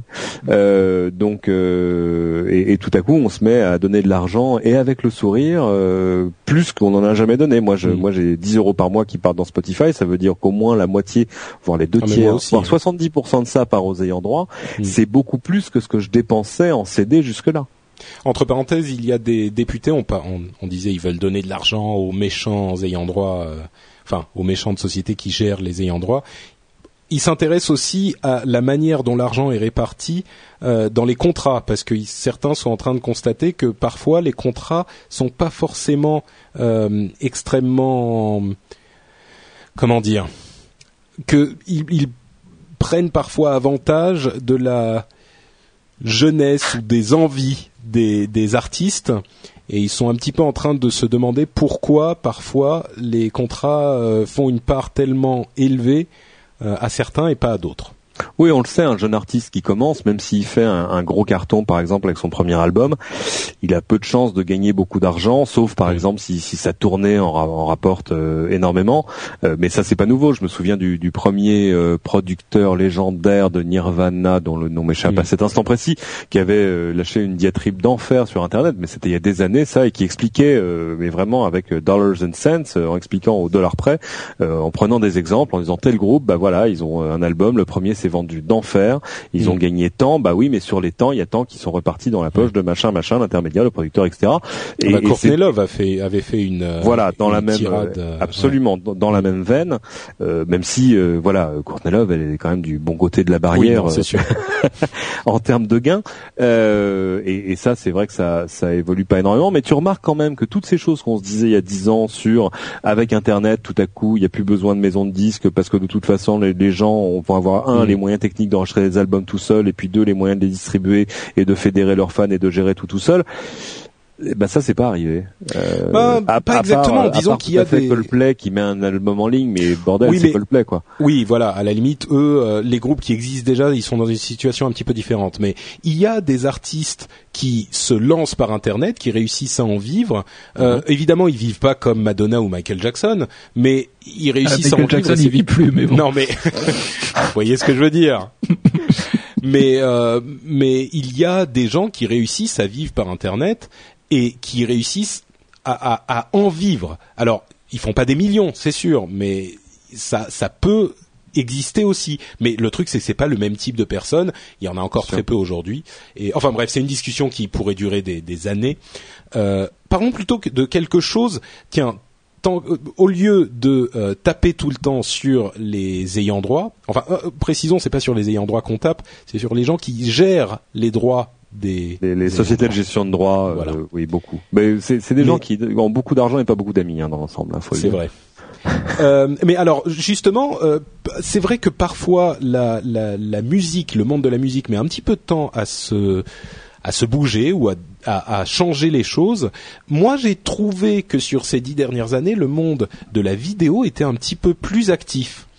Euh, et, et- là, on a une nouvelle preuve, j'ai l'impression, de, de Mhm. cet état de fait, avec Ultraviolet que je disais tout à l'heure. Alors, Yep. Ult- Ultraviolet, pour moi, c'est le DRM intelligent. Alors attention, c'est ça peut sembler. ah, je crois que tu viens de perdre 800 amis. C'est c'est un peu ça. Comment le DRM Non, le mais alors. Le DRM est intelligent, mais ce n'est pas possible. Le DRM, c'est pas forcément. C'est généralement utilisé euh, de manière pas très pas très intelligente pour l'utilisateur. En l'occurrence, ultraviolet, c'est un système qui a été initié il y a peut-être on en entend parler depuis deux ou trois ans par les ayants droit, enfin par les grands studios hollywoodiens et les, les sociétés, euh, les studios de, de, production de télé, qui veulent en fait avoir un système de DRM logique, universel et qui fonctionne bien. Et l'idée, c'est que ça serait un système qui vous permet d'avoir accès à un titre que vous avez acheté sur tous les services qui existent et également euh, qui serait compatible avec les supports physiques. Je donne un exemple. Vous achetez un Blu-ray en euh, qui est compatible ultraviolet. Eh ben, vous achetez ce Blu-ray, il y a peut-être un DVD avec dessus, ça vous donne droit à ce film sur les services compatibles ultraviolet. Vous allez ensuite sur, je dis n'importe quoi, Hulu, Netflix, euh, ou disons iTunes, même s'ils font pas encore partie du, du consortium, eh ben sans repayer, vous pouvez télécharger ou visionner ce film. C'est-à-dire que vous avez payé votre droit pour ce film, eh ben vous y avez accès partout. Franchement, c'est alors ça c'est la théorie. Hein. On ne sait pas si ça va fonctionner comme ça, mais c'est comme ça qu'il a été conçu c'est malin euh, comme utilisation, ça, ça, résout un des énormes défauts des DRM, qui était euh, l'absence totale d'interopérabilité. C'est-à-dire qu'on a eu pendant longtemps euh, deux grandes familles de DRM, qui étaient Microsoft d'un côté et Apple de l'autre, mais qui ne marchaient que sur, que sur des plateformes Microsoft d'un côté et que sur des plateformes Apple de l'autre. C'est-à-dire que tu achetais de la, de la, musique sur iTunes et tu ne pouvais la jouer que sur un iPod. Mm. Euh, et, et, de l'autre côté, tu achetais, tu pouvais acheter ou louer ou regarder de la vidéo DRMisée sur Windows Media, mais tu ne pouvais pas la regarder sur un Mac. Et, euh, et donc il y, y, a eu beaucoup de, de demandes là-dessus, de dire bon les DRM pourquoi pas, mais euh, mais il faut que ce, il faut que ça puisse marcher sur plusieurs plateformes. Il faut pas que ce soit, euh, c'est-à-dire que acheter de la musique et pas pouvoir l'écouter sur son radio, c'est un truc qui intellectuellement est insupportable. non mais c'est vrai. Et, euh, et, et, forcément, euh, moi, je faisais partie de ceux qui disaient euh, non, mais attendez, le, le, le DRM, il y a, y a, des gens qui voulaient interdire les DRM. Ouais. Moi, j'ai toujours plutôt fait partie de ceux qui disaient on va interdire pour interdire, c'est un peu bébête parce que le DRM, ça permet des choses. Le DRM, ça permet par exemple de faire de la location plutôt que de la vente. Ça permet de, enfin voilà. Ça, D'ailleurs, Spotify que tout le monde adore, les chansons sont avec DRM. Donc bah, tu les télécharges un, en, un offline. protégé, c'est-à-dire qu'on on te on te dit pas. Et d'ailleurs c'est c'est fait assez intelligemment parce qu'on te dit pas euh, télécharge des fichiers. Mm. Euh, on te dit euh, ça va synchroniser tes playlists mais ça mais tout ça reste dans le player Spotify dans l'appli Spotify dans mais justement ça marche sur toutes les plateformes. Pourquoi est-ce qu'on aime Spotify? C'est que ça marche sur le MacBook qui est devant moi sur le PC que j'ai à la maison sur le, le téléphone Android que j'ai dans la poche sur le, mon PC du bureau quelle que soit la machine sur laquelle sur laquelle je suis. Donc on a réussi à, à aplanir les difficultés qui, qui enfin, c'était difficile de protéger du contenu euh, sur toutes les plateformes en même temps. Maintenant ça y est on a les outils. Donc on voit Spotify sur la musique et Ultraviolet sur tout le reste, euh, parce que là encore, euh, te dire, je, ah, surtout pour te vendre du contenu, te vendre du contenu aujourd'hui sur une machine, alors que tu te dis, mais attends, mais si ça se trouve dans un an, je vais avoir changé de machine, est-ce que ah, exactement, tout à coup sera nul et non avenu et euh, se délitera dans l'éther parce que je ne pourrai plus le regarder, c'est insupportable. Et pourtant, il faut continuer à pouvoir vendre du contenu euh, à, à l'heure où il n'y a plus de, de, support physique. Donc ça peut marcher pour le Blu-ray, mais ça marchera aussi pour des trucs dématérialisés. Même si je pense que là aussi euh, le modèle du futur est plus euh, sur de l'abonnement euh, quand on voit le, le, succès de Netflix aux États-Unis par exemple. Oui, mais bon, disons que là on, on c'est encore une autre question. Oui, mais... oui, là on est sur des plutôt sur des histoires de modèle économique plutôt que de, de, soucis technologiques à régler. Mais voilà, donc moi je pense que Ultraviolet est plutôt un, un, un pas dans la bonne direction. Euh, Monsieur Yo dans la chatroom dit bah oui vous êtes gentil mais moi je fais quoi de mes 150 CD et de mes 200 enfin de mes 200 CD et mes 150 DVD oui, c'est sûr. Effectivement, c'est c'est un problème. Enfin, d'une part, euh, les gens vont pas venir te les prendre de, de tes mains euh, crispées euh, non plus. Hein, tu les gardes tes tes, tes bestioles. Mais ça. Bonjour pareil, monsieur. Quand... ouais. Bonjour monsieur, c'est pour prendre vos DVD pour le ultraviolette. euh... Nous allons ultravioler votre DVD. Gendarmerie nationale. Mais euh, mais bon, enfin comme euh, tu vois à l'époque où tu avais acheté toutes tes cassettes, à un moment tu as acheté des CD. Je veux dire, t'es pas obligé de racheter les mêmes films, mais les prochains. T'as même jeté tes cassettes, tes DVD à la rigueur. Pour l'instant, tu les as pas encore jetés. Exactement. Tu les regardes encore sur le rayonnage en disant Qu'est-ce que je vais en faire euh... Mais non, mais tu vois, pour les prochains films, par exemple, est-ce que tu préfères acheter un Blu-ray ou un Blu-ray ultraviolet qui va te permettre de, de enfin ultraviolet, hein, on va être français, qui ouais. va te permettre, qui va te permettre de d'avoir accès à ce film sur des, des services dématérialisés? Bah, euh, bien sûr, le, le, calcul est vite fait. Le, Lionel, tu t'es d'accord avec nous ou est-ce qu'on Ouais, est... oui, oui, je suis d'accord avec vous. Moi, la réflexion que j'ai, euh, c'est euh, quand, quand quand, je me pose un peu, je me dis mais est-ce que vous vous rendez compte dans quelle préhistoire on est en train d'être là? On est, on est imaginez-vous une seconde une personne qui n'est pas technophile et qui tente de comprendre euh, ce qu'on est est en train de raconter. C'est juste incompréhensible. C'est on est vraiment au niveau euh, zéro de de la de de, de l'innovation dans ce domaine-là quoi. Il y a un, un chemin à parcourir qui me semble tellement important. Tout toutes ces histoires-là, en plus, ça devrait être homogène, qu'on parle de l'audio, qu'on parle de la vidéo, qu'on parle de l'écrit, enfin de l'éditorial euh, écrit en règle générale, on devrait euh, aller tous dans le même sens. Après, il y a les législations des pays qui diffèrent et qui sont qui sont euh, qui, qui mettent des barrières mais euh, c'est quand même c'est quand même d'une complexité infinie et et, et c'est un gros bordel quoi enfin et donc ultraviolette euh, pourrait simplifier tout ça quoi c'est ce que tu oui, oui, oui, mais mais encore une fois, euh, on en parle. Bon, là, on n'a pas vu vraiment comment ça fonctionnait, ouais. mais euh, ok pour les vidéos, soit. Euh, maintenant, mais quid, quid, de la musique et des livres Quid de la musique, ça va être ça va être quoi? Ultraviolet pour la musique, ce serait bien. Et quid pour pour Pas les livres? Parce que je crois que sur la musique, on a on a un peu franchi le Rubicon. Oui, euh, je trouve vendre aussi, de vendre de la musique avec du DRM aujourd'hui, c'est fini.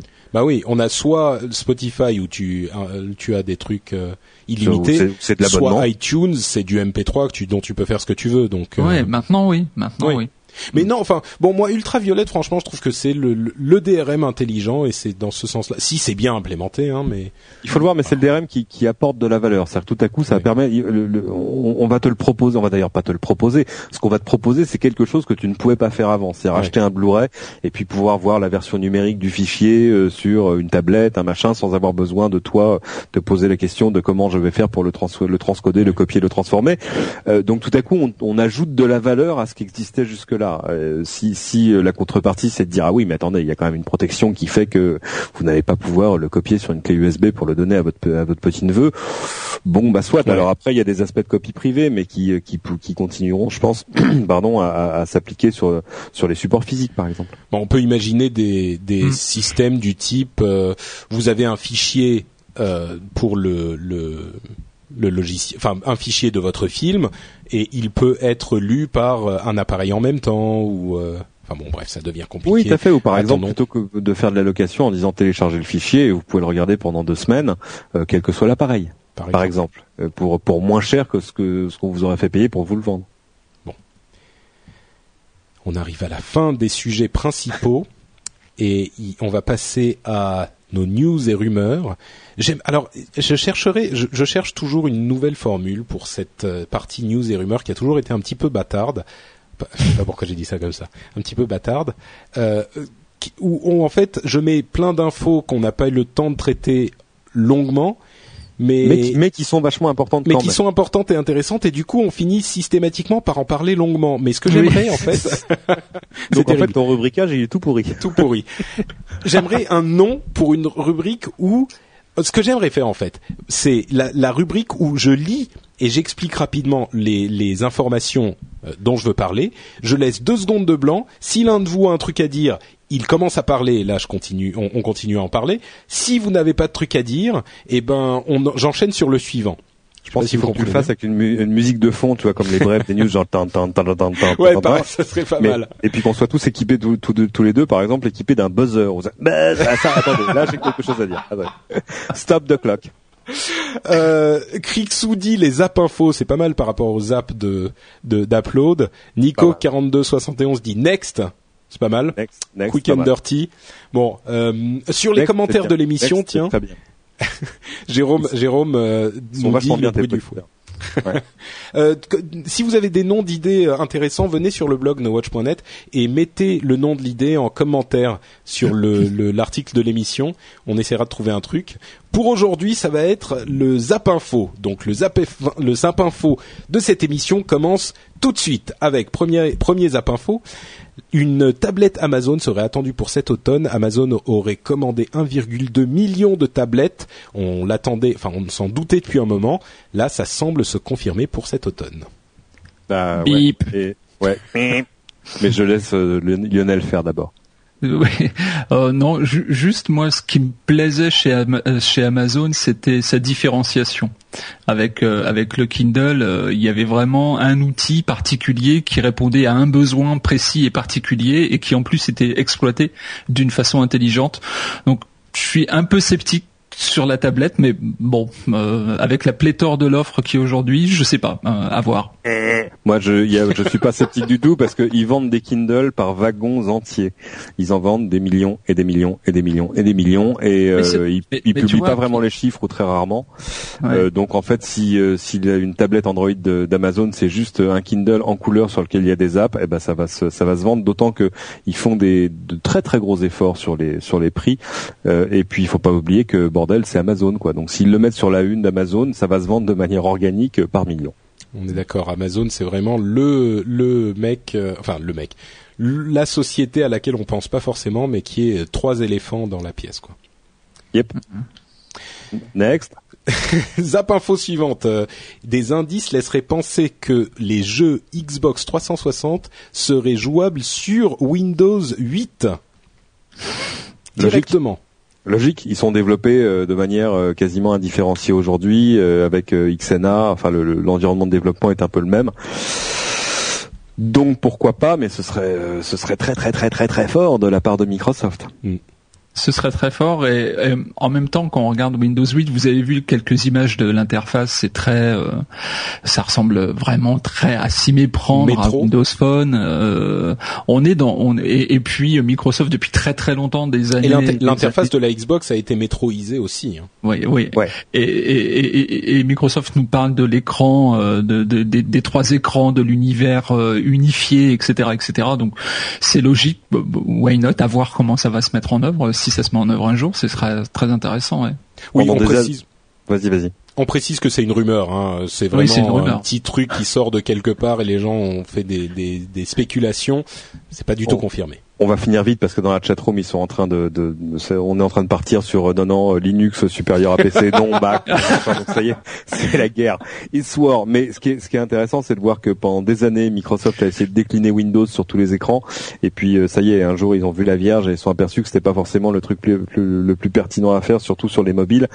Et euh, du coup ils vont s'unifier autour d'une interface qui est pertinente dans tous les systèmes d'interface de machin la souris le touch les grands écrans les petits c'est vachement intelligent. Euh, Birdcom euh, dans la chatroom dit que l'Amstrad est meilleur que l'Amiga. J'ai Ouais, les deux. je- là, je euh, vois, oui, vive Windows 3.1. are, are you are you from the past? Zap info suivante. euh, la, ah, oui, euh, HTC donne déjà 7 dollars par euh, appareil, par téléphone Android vendu à Microsoft. Et Ouais. maintenant, Microsoft demande 15 dollars par appareil Android vendu à Samsung. Bon, on se doute qu'ils demandent 15 pour avoir moins, mais Android est-il en train de faire la fortune de Microsoft? En tout cas, il leur donne pas mal de sous. Ouais, Et d'Apple. Et alors Apple, c'est la news suivante. Euh, bien sûr, c'est pour des histoires de brevets que chacun détient et que machin euh, veut faire jouer pour gagner des trucs. Enfin, les histoires de brevets dont on vous parle tout le temps qui sont insupportables. Euh, autre histoire de brevets, la International Trade euh, Commission a jugé que HTC et donc peut-être Android en général était en violation de deux brevets détenus par Apple, ce qui fait que Apple pourrait avoir le droit soit de demander de l'argent aux constructeurs, enfin dans un premier temps à HTC, dans un deuxième temps à d'autres constructeurs Android, soit carrément de faire interdire la vente de ces téléphones.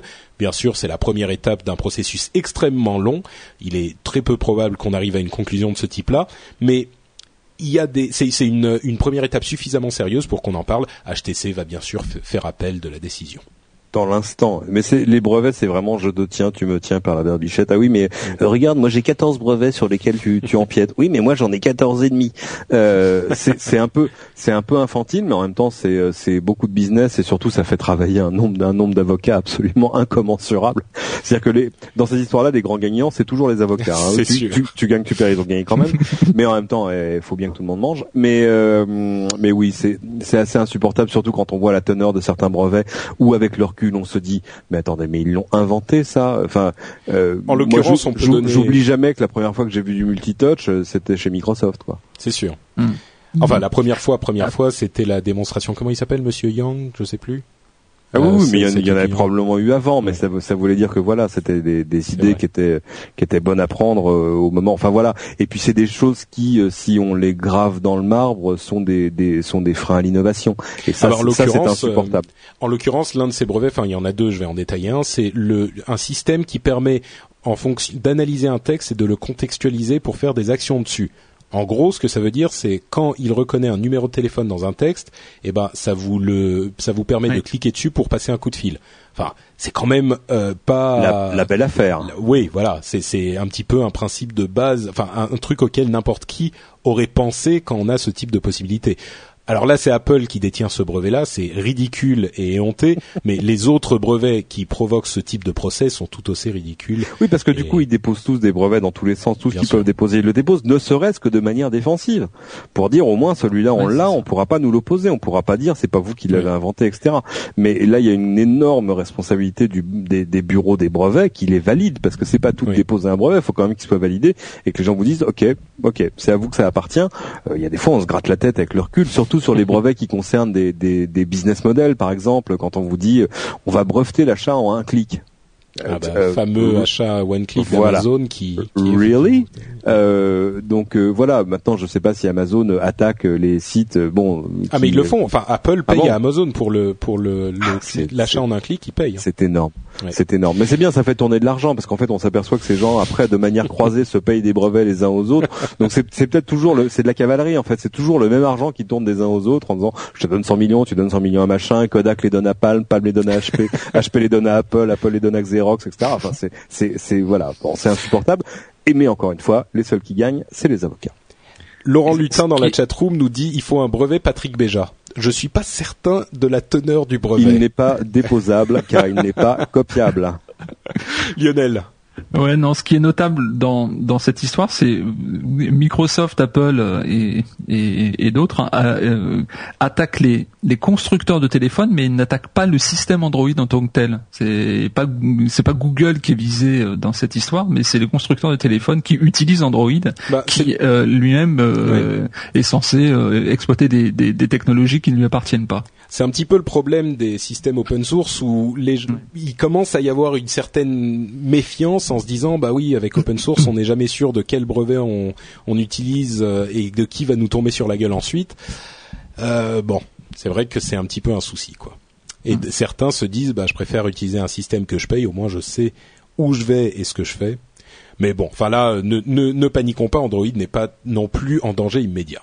Mhm. Euh, RIM nous a fait une, euh, il y a une rumeur un petit peu what the fuck. C'est le, le la rumeur de RIM TV qui est une sorte de bah, set-top box, de petit appareil qu'on branche sur la télé, un petit peu comme l'Apple TV, qui serait un projet connu sous le nom de RIM Cyclone. C'est bien sûr une rumeur, mais de toutes les rumeurs que je m'attendais à voir de chez RIM, enfin vraiment une télé qui est un, enfin un, boîtier qui se branche sur la télé qui est un truc hyper niche que ni Apple, ni Roku, ni euh, euh, comment il s'appelle, celui avec la boîte euh, bizarre? Euh, Voodoo, Voodoo, enfin bref, il y en a plein. Personne n'a réussi vraiment à en faire quelque chose de ni ni Android bien sûr. La Boxy, merci, merci les gars. Ah, euh, la Boxy Box, euh, personne n'a réussi à en faire quelque chose de, de un marché hyper large. Enfin, est-ce que RIM voit sa salvation, sa, sa, sa salvation Oui, oui, si, ça marche, c'est français, monsieur. Euh, Là-dedans, enfin, c'est un peu what the fuck pour moi. Oui, c'est un peu curieux. Il faut attendre, il faut attendre de le voir. en plus. Surtout que que ils, veulent se connecter à iTunes également. Ça me paraît euh, hallucinant. Ah, j'ai pas vu qu'ils voulaient se connecter à iTunes. Ils, ils, veulent, ils veulent en, fait aspirer du contenu d'iTunes, un peu comme l'Apple TV, D'accord. Euh, pour pouvoir diffuser cette, ce contenu-là. Euh. Alors, je pense qu'ils ont tout compris. C'est pile ce qu'il fallait faire. Ça va se passer sans problème. Euh, Mm. c'est exactement. Ils vont en vendre des, des, au moins des dizaines, et Apple va pas leur tomber sur la gueule. Donc, euh. Ah, c'est énorme. tout compris. iPad HD. Alors, je, je vous l'aurez remarqué, malgré toutes les accusations de fanboyisme, je traite généralement très très peu des rumeurs sur les iPhones et les iPads et les machins comme ça parce que rien n'est jamais euh, enfin j'en parle un petit peu il y a des gens je suis sûr dans la chatroom qui vont me dire ah mais non t'en parles tout le temps si vous saviez ce que je laisse de côté il y a les rumeurs Apple et les euh, procès pour les histoires de brevets. J'en laisse de côté des tonnes parce que c'est soit hyper chiant et ça arrive tout le temps et ça mène jamais à rien, soit on n'a aucune preuve sur rien et c'est juste des gens qui se réveillent un jour et qui disent ah bah il va peut-être se passer ça. Mais euh, en l'occurrence, un truc un petit peu plus crédible, c'est la rumeur de l'iPad HD qui aurait une meilleure résolution, qui sortira, en septembre, qui serait un iPad 2 un petit peu boosté et qui serait destiné au marché des professionnels avec des logiciels un petit peu plus euh, élaborés euh, qui pourraient tourner sur l'iPad HD et pas sur l'iPad normal. Ce qui ça tient, ça tient la route à la fois technologiquement et puis en Mm. termes de, de marché parce que ça permettrait à Apple de, de refaire un peu du haut de gamme sur l'iPad. Je vous rassure, hein, ils gagnent leur vie avec l'iPad. Mais, mais euh, oui, mais ils la gagnent pas aussi bien que ils, le font euh, sur l'iPhone par exemple, etc. Donc les, les- marges sont un petit peu réduites parce que euh, bah, parce que dès le début ils ont fait des efforts sur le prix pour gagner le marché et puis aujourd'hui la concurrence arrive et donc euh, on va dire que le prix standard de début c'est c'est 500 euros ou 500 dollars. Et euh, donc oui, ça leur permettrait de refaire un modèle haut de gamme à côté du modèle d'entrée de gamme, enfin de voilà, du modèle existant, ce qui est aussi apparemment ce qu'ils s'apprêtent à faire euh, sur le téléphone où il y aura un iPhone 5, euh, voilà, euh, new, and improved, et puis un iPhone 4S euh, juste new. Et un iPhone 3GS qui serait en vente sans contrat pour les en prepaid en fait. Enfin, Tu- donc tu, tu veux tu veux vraiment acheter un 3GS là aujourd'hui? Moi non, mais, mais on parlait des marchés un petit peu Ah, moins de l'Inde et de l'Indonésie et tout ça, ouais, mais ça, c'est encore, là, c'est encore trop cher, monsieur. Et puis, il vaut mieux faire un nouveau produit, parce non, que mais en Grèce alors. C'est, oh, c'est moche ce que tu fais. euh, parce que c'est quand même pas, pas fantasmatique de dire, regardez, c'est merveilleux, ça a deux ans. Bon, euh, écoutez, on va conclure avec une dernière histoire un petit peu marrante quand même, euh, que j'ai trouvée comme beaucoup d'autres sur le site de notre ami Corben, dont j'avais déjà entendu parler d'ailleurs, qu'il a très habilement nommé lol.be, le coup de pute de la semaine. Désolé pour ceux qui ont les oreilles un peu chastes, mais c'est aptement nommé. Vous vous souvenez peut-être des éditeurs euh, belges qui avaient en 2006 fait une attaque, euh, enfin fait un procès à Google pour leur demander de ne plus être référencés, enfin de ne plus être intégrés dans leur service Google News. Euh, Vous savez qu'ils intègrent des informations de différents quotidiens hebdomadaires, de différents organes de presse sur Google News. Alors, la logique de ces gens-là, c'était quand on peut lire les informations sur Google News, eh ben on vient plus chez nous. Donc, on voudrait qu'ils ne soient plus sur Google News pour que les gens viennent chez nous directement et qu'ils ne lisent pas ça chez Google. Ils, ont gain de cause au tribunal. Google se retrouve obligé de supprimer ses publications de son service Google News. Sauf que il y a quelques jours, ces mêmes euh, journaux se sont rendus compte que Google ne, les avait pas seulement retirés de Google News, mais de Google tout court. C'est-à-dire que le moteur de recherche, visiblement, n'indexerait plus leur page du tout, leur site du tout. Donc quand on tape euh, quelque chose sur Google, excusez-moi je me marre, mais c'est quand même... C'est vrai que c'est horrible en fait. Et quand on tape quelque chose sur Google, on tombe plus jamais euh, sur les journaux en question. Ouais, en fait, c'est un peu plus compliqué que ça parce que je, je pense que je j'ai pas euh, toute l'histoire du début, Ah, mais euh, notre, notre lanterne un petit peu. non, mais clairement, l'intention euh, de CopyPress, qui est le, le- apparemment le consortium qui rassemble tous ces tous ces journaux, c'était pas tellement de dire euh, non, on n'a plus envie d'être sur Google News, parce que pour être pour ne plus être sur Google News, c'est très simple. Euh, vous allez dans le fichier robot.txt de votre de votre serveur web et vous, en gros vous mettez Google News égale no quoi ou égale zéro. Enfin euh, voilà. Vous pouvez demander de manière automatisée à Google de ne pas vous présenter dans Google News. Il y a même maintenant, après que d'autres éditeurs se soient plaints des problèmes de visibilité, etc., euh, Google leur a donné des outils en disant euh, on peut vous afficher euh, seulement certaines pages et pas d'autres, ou etc., etc. Enfin, on va vous donner des outils un peu fins pour gérer votre présence sur sur Google News. et apparemment, l'intention de CopyPress, c'était pas juste de dire on veut pas être sur Google News, c'était plutôt de dire on veut bien rester sur Google News, mais il faudrait nous donner de l'argent.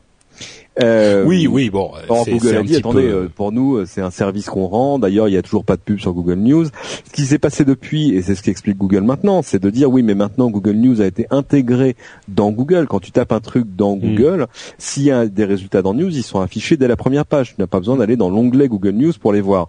Donc, on dit, bah, du coup, on vous a retiré intégralement de l'index. C'est un peu une pirouette quand même. Bah, c'est un peu, tu veux jouer au con? Oui, c'est ça. ben voilà. c'est exactement ça. Et du coup, maintenant, ils sont pas super contents. Ils disent, bah, mais euh, ah oui, attendez, et, parce que... et, maintenant, c'est de la censure. C'est extraordinaire. bon, censure infâme. Bah oui, mais vous ne vouliez plus y être, monsieur. Maintenant, vous n'y êtes plus. Alors voilà. Donc, donc moi, je suis allé lire par contre ce que disaient les gens de la Libre Belgique, etc., etc. Ouais, euh, ouais, il y a, y a, quand même.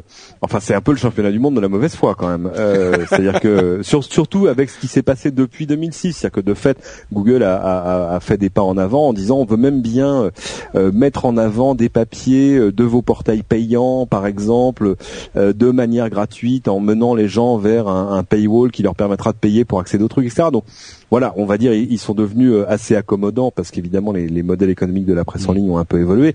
Euh, ouais, non, mais apparemment à la Libre Belgique on n'avait pas beaucoup évolué et euh, voilà, ils ont voulu se faire payer. Euh, il était évident depuis le début que Google n'allait pas mettre le doigt dans cet engrenage-là en disant on, on, reproduit que la première ligne et le titre de vos articles en, et, en échange on vous donne de l'argent parce que s'ils mettent le doigt dans cet engrenage-là, il n'y a plus de Google. Sûr. parce que sinon Patrick Béja va aller taper à la porte en disant moi aussi. Moi aussi, je veux payer. D'ailleurs, j'ai commencé à, l'argent. J'ai commencé à prendre les contacts. Hein. Ils affichent mon nom sur le moteur de recherche Google et parfois mhm. certains des articles de mon blog euh, en, en, bien 2 à 3 je voudrais bien 2 à 3 de leur euh, de leurs bénéfices, ça me paraît. Et vous avez vu, on nous on nous hurle dans la chatroom qu'en fait ah. euh, c'est Android qui nous a envoyé le lien euh, le premier, je crois que Google va réindexer le soir.be et qu'il ah. y a eu un ah. accord de trouver entre copie pressée. Ah, tout va bien. La, nouvelle date de 20h24, donc c'est effectivement tout vrai. Merci. c'était comment le jeune homme? J'étais encore à la plage, moi. Android. Merci Android. Oui, il était, il était évident, il était évident que ça pouvait pas, ça pouvait pas c'est sûr. C'était un petit peu l'histoire, euh, comme le disait Corben, l'histoire lol du jour. Mais écoutez, on arrive à la fin de notre de notre émission. Avant de conclure, je vais tout de même vous passer le la statosphère. Euh, mhm. Guillaume est de retour avec ses informations toujours aussi passionnantes et ses chiffres fascinants. Aujourd'hui, il nous parle d'un truc que j'ai complètement oublié, mais que je vais vous jouer tout de suite. je l'ai reçu tout à l'heure. Oui, non, mais c'est, je l'ai reçu tout à l'heure. Et vous, messieurs, vous ne l'entendrez pas, mais nos auditeurs, eux, eux, vont l'entendre et c'est tout de suite. Salut à tous, Cisco vient de publier une nouvelle infographie consacrée à l'Internet des objets, c'est-à-dire l'ensemble des éléments vivants ou matériels connectés au web dans le monde entier. On y apprend par exemple que depuis 2008, le nombre d'objets connectés à Internet dépasse le nombre d'individus connectés et que ces objets seront 50 milliards d'ici à 2020.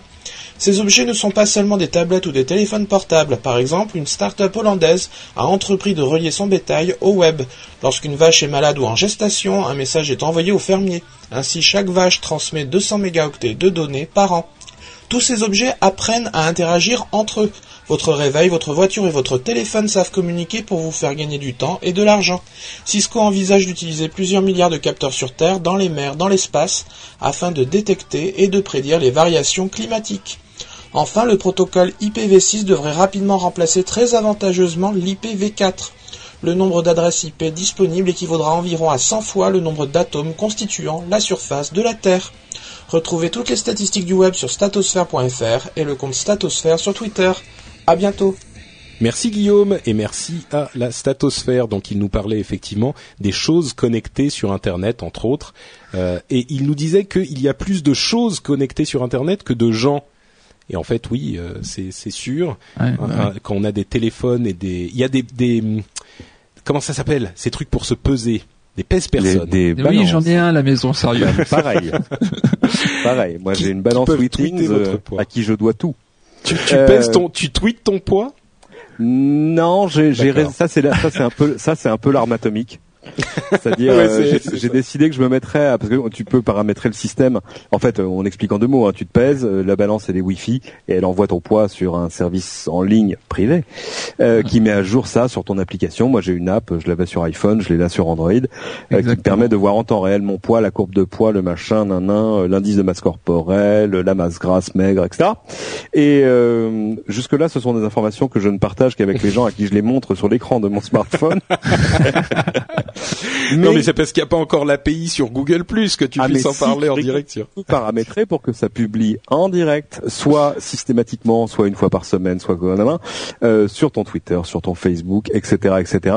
Et ça, je me le garde comme arme, arme nucléaire pour le jour où mon régime ne fonctionnera plus et, et où j'aurai besoin d'un surplus de motivation parce que waouh, si tu te dis ah non mais attends là, euh, non, non ce cheesecake là, ça va sûr. pas être possible parce que samedi mon sera sur Twitter euh, euh, ou sur Google Plus où, euh, où les gens vont faire plus un, plus un, plus un sur ton poids. C'est insupportable.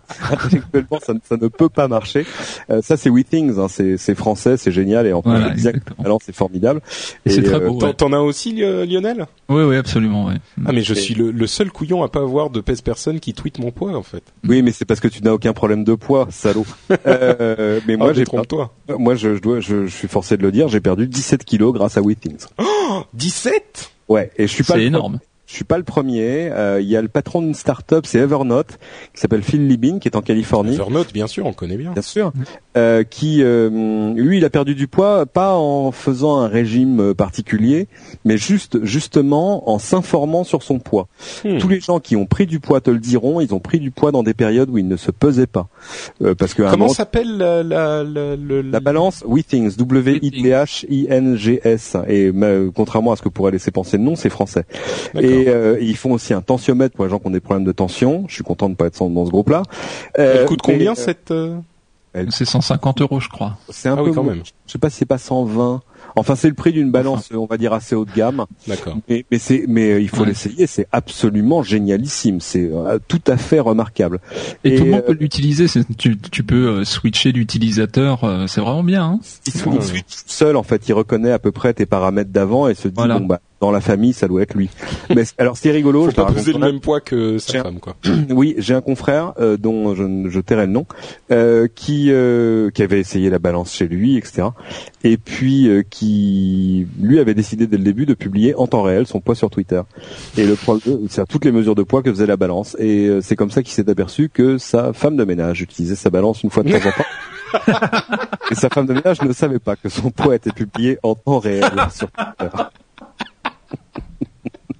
Donc non, non, c'est absolument remarquable. Il faut lire à ce propos un bouquin qui s'appelle euh, The 4 Hour Body, B-O-D-Y comme un corps, euh, qui a été écrit par un patron de start-up euh, à San Francisco qui s'appelle Tim Ferriss, qui avait déjà fait The 4 Hour Work Week. Mm. Et euh, alors c'est en gros euh, comment hacker son corps. Je ne recommande pas tous les traitements qui sont à l'intérieur parce que lui, il a, c'est les trucs qu'il a testé sur Ah, lui. mais enfin, tu vois, oui. c'est un peu le, le régime bêta version. C'est, enfin bon, bref, il a tout testé, ça change tout, ton poids, machin, ton muscle, ta vie sexuelle. Enfin, c'est absolument merveilleux.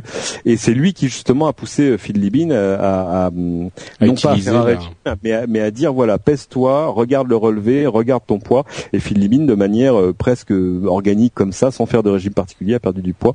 Donc Mmh. l'information sur ton poids est le premier truc qui te fait maigrir. Écoute, 129 euros, c'est pas donné pour une balance, mais si Ah, ça peut non, me permettre de perdre mes quelques kilos que j'ai en trop, Exactement. Ça, ça c'est le truc de best money I ever spent. écoute, euh, il est possible que Numéricable paye ma balance. Avec son sponsoring, il n'y a pas de raison. C'est un objet euh, tech intéressant. Bon, euh, bah écoutez, on arrive donc à la fin de l'émission. Oui, vous êtes triste, je vous entends pleurer derrière vos écouteurs. Mais malheureusement, ça doit arriver à un moment. Et ce moment, c'est maintenant. Mais nous avons tout de même des solutions si vous voulez entendre un petit peu plus de, de nos animateurs. Cédric Ingrand, lui, est disponible sur toutes sortes de réseaux sociaux et dans toutes sortes d'émissions qu'il va nous détailler immédiatement.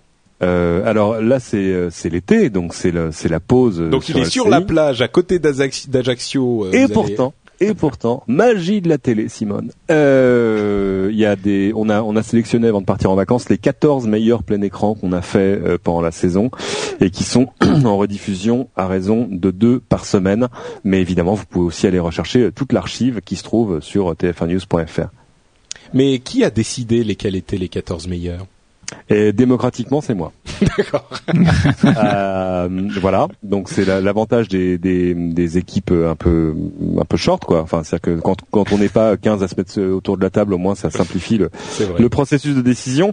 Mais euh, donc voilà, on a on a pris des émissions tournées aux États-Unis, au Japon. Il y a plein il y a plein de trucs vraiment vraiment très bien euh, qui valaient le coup d'être revus si on les avait ratés la première fois. Mais euh, là encore, de toute façon, tout est en ligne. Magnifique. Et donc des réseaux sociaux, c'est ah bah oui Cédric sur Ah bah, Twitter, tu- Cédric Ingrand sur Google+, euh, Cédric sur euh, Cédric sans accent sur Twitter et euh, sur Facebook. euh, moi, je sais pas, il y a des gens qui veulent maintenant être euh, mes amis sur Facebook, mais allez plutôt me chercher euh, Ouais. sur. euh, sur sur- Google Plus. ouais, je pense que c'est c'est un peu le sens de l'histoire là. Cédric, euh, merci. Lionel, alors ce qui est bien, c'est que tu fais une émission sur nowatch.net Oui. et euh, ce qui est parfait, c'est que tu as pris des vacances. Oui. Donc euh, je propose aux gens de ne pas aller écouter ton émission en punition. C'est vrai, mais en même temps, tu vois, j'étais rassuré d'être d'être invité dans le rev- dans le rendez-vous tech parce que je suis toujours un peu, j'ai toujours des scrupules de m'arrêter pendant l'été. non mais je vais pouvoir te faire culpabiliser encore plus en fait. tu te rends compte tous ces auditeurs qui veulent écouter les éditions suivantes. Euh, oui, c'est terrible. Mais bon, alors ils ont une trentaine quand même d'épisodes euh, à, à écouter ou à réécouter, plus, plus de 30, je sais plus où on en est. Et puis, euh, ben, ma foi, la rentrée de Techno IT, c'est prévu début septembre. Et puis, euh, alors l'actualité est très chargée, donc là, je suis en train d'amagasiner pas mal d'informations. Il va nous faire un épisode de 5h12 pour le premier. La, la sélection va être difficile. Mais en Donc tout cas, Techno IT. Exactement. Et c'est vrai que c'est l'occasion d'aller écouter les anciens épisodes. La- L'avantage, bon, pour certaines émissions qui sont un petit peu plus d'actualité, c'est moins intéressant, mais pour une émission comme Techno IT qui parle beaucoup, bon, il y a une part actualité bien sûr, mais il y a aussi une part euh, informative sur euh, l'univers des, des, des IT euh, en général. Et ça, ça reste valable, enfin, ça reste intéressant même euh, longtemps après. Donc, Oui, euh, c'est vrai. si, si vous faites partie du merveilleux monde de l'administration système, euh, de responsable IT, tout ça, c'est une émission que je vous encourage à aller découvrir. Euh, Patrick, un truc, on a oublié et euh, on va tous, on va tous les deux se faire rappeler à l'ordre, mais grave de grave. Euh, c'est c'est notre ami euh, Jérôme euh, qui, qui dans la chatroom dit, bah vous avez oublié de parler de Zapcast dans lequel il y a Cédric ce mois-ci. Mon Dieu Huge. Mais, mais en fait, Incroyable. j'allais le faire après. fait. Non mais moi c'est moi c'est le c'est le muscacor, c'est le soleil qui me font délirer. Mais Non, mais, Mais, j'allais euh, le faire après, en fait, bien sûr. J'avais pas du tout oublié, c'était prévu, je l'avais écrit. Attends, euh, c'était écrit. voilà, Voilà. c'était écrit. Et d'ailleurs, la Dans- dans les notes écrit, que même ça c'est écrit. Mais euh, oui, oui, évidemment. Alors oui, euh, Jérôme et tout ça, euh, nos petits amis de Zapcast sont, sont venus me voir il y a maintenant euh, presque six semaines et euh, ils sont venus euh, visiter TF1, ils ont vu le 20h en direct, etc. Et puis euh, après, on a fait une très très très très longue interview dont je pensais qu'ils garderaient une vingtaine de minutes et ils en ont gardé beaucoup beaucoup beaucoup plus que ça. Donc euh, euh, faut m'aimer beaucoup pour le regarder hein. vraiment je enfin c'est sinon euh, sinon c'est vraiment une punition moi je trouve parce que je l'ai regardé. Euh, mais euh, mais on non on, on s'est beau on s'est beaucoup amusé à le faire et, euh, et c'était c'était rigolo. C'était vraiment ils ont été absolument charmants adorables. Et, euh, et on est allé manger dans un resto du Sichuan après un truc je vous raconte pas mais si tu veux je te je t'emmène quand tu veux. Et Ah ouais, euh, écoute, voilà. Et dernière chose il y a une question dans la chat room parce que l'autre chose dans laquelle on me retrouve d'ordinaire c'est on refait le Mac euh, le podcast de mon ami euh, Olivier Frigara euh, et on me dit qui est Monsieur X? Monsieur X le responsable d'Apple qui avance à visage masqué et qu'on voit et qu'en fait on ne voit pas dans le podcast. Eh bien je vais profiter de cette émission pour vous révéler enfin la véritable identité de Monsieur X qui s'appelle Je Je sentais le- It's a trap! It's a Je trap. sentais le truc venir. Euh, oui, non, mais effectivement, moi, j'ai- dégusté le Zapcast avec Cédric, et je dis pas ça parce que t'es là. Je le pense vraiment. Euh, bon, si, si je le pensais pas, je le dirais quand même parce que je suis poli. Mais euh, mais non, c'est vrai, il est il est vraiment intéressant. Et Cédric, qui est souvent contraint dans ses, qui a souvent des contraintes de temps dans certaines, même ici, même dans le rendez-vous tech, on est quand même un petit peu euh, contraignant, on est on est limité. Euh, il, il s'est lâché dans cette émission, dans ce Zapcast. Euh, bon, je dis il en parlant de toi, hein, Cédric, mais Mm. c'était hyper intéressant et c'est un petit peu une vision de, de, de- des médias et de ce dont vous parlez qu'on prend souvent pas le temps de d'avoir et un recul qu'on a souvent pas le temps de prendre. Euh, donc euh, si c'est ce genre de choses vous intéresse, je vous recommande vraiment d'aller voir euh, Zapcast, l'épisode avec Cédric, parce que il est On y passionnant. parle, euh, on y parle du monde du podcast, de la télé, de la convergence des médias, de plein de choses. Mais, la manière mais dont euh, tout ça s'est passé. euh, le, le seul truc, le seul truc dont je me remets pas, c'est les lancements au début de Jérôme et tout. euh, Enfin, j'ai l'impression que j'ai trouvé mes fanboys. Euh, C'est-à-dire qu'au début, j'écoute les lancements et je me dis ah bon non, ça doit pas être avec moi, ça c'est pas possible. On est- enfin, bref. C'était pour Euh, te mettre à l'aise, pour que tu te mettes à parler un, un peu plus longtemps que d'habitude. Oui, c'est ça. Oui, ville flatteur. Euh, pour moi, ça sera, bah, c'est sur patrickbeja.com où j'ai fait. Alors, ces derniers temps, j'ai euh, un article par semaine sur Google+.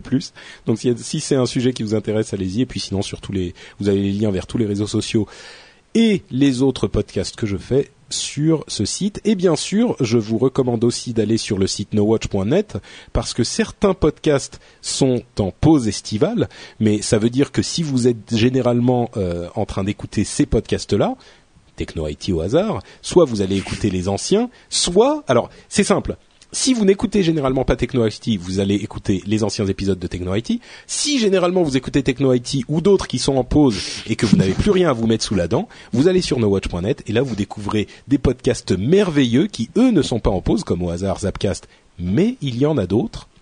Euh, et vous venez sur le blog du rendez-vous tech et vous me remerciez parce que je vous ai fait découvrir des épisodes super cool.